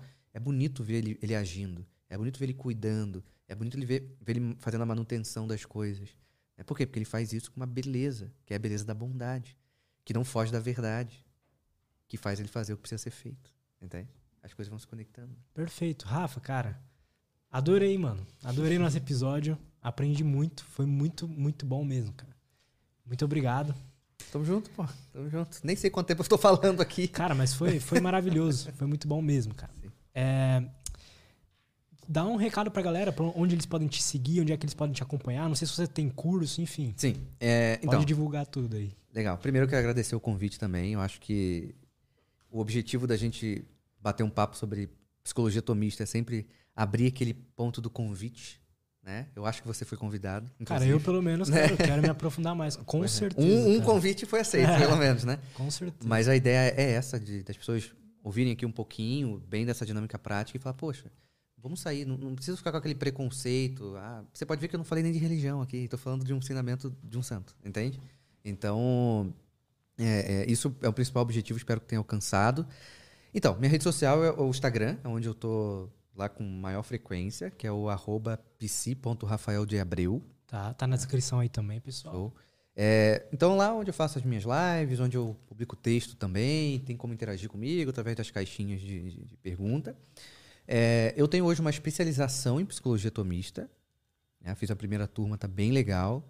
E antes de agosto, né, produção? Antes de agosto, é, antes de agosto vai sair a turma 2. Então, assim, a gente está prestes a lançar a segunda turma e eu reuni os maiores nomes da psicologia tomista do mundo. O Echevaria que eu falei, ele, dá, ele grava lá dentro. Foda, o mestre do Echevaria, que é um padre Andereggen, tá lá dentro também. A ideia é, é ser para psicólogos isso ou uma pessoa comum pode fazer? Não, a ideia, a ideia tem, tem psicólogos, tem é, estudantes de psicologia, tem médicos, tem psiquiatras, tem terapeutas. Então ele é aberto para pessoas que trabalham com atendimento. Tá. tá? É, então é bem legal, tá, tá muito bacana. E é o meu principal trabalho. Então, quem tiver interesse, pode ir lá no Instagram, que tem, vai ter as informações, fique lá. Né? É, eu acho que ah, atendo hoje, continuo atendendo. né? Não tem muitas vagas, mas pode ser que dê certo. E no mais é isso, cara. Eu quero agradecer também. Fico muito feliz aí de, de ter esse espaço para falar um pouquinho da psicologia tomista. E, enfim, até a próxima, né? É isso, cara. Gostei demais, gostei demais. Tá convidado aí para uma próxima vez, com certeza. Perfeito. Galera, muito obrigado por todo mundo que acompanhou a gente até aqui. Até a próxima e tchau.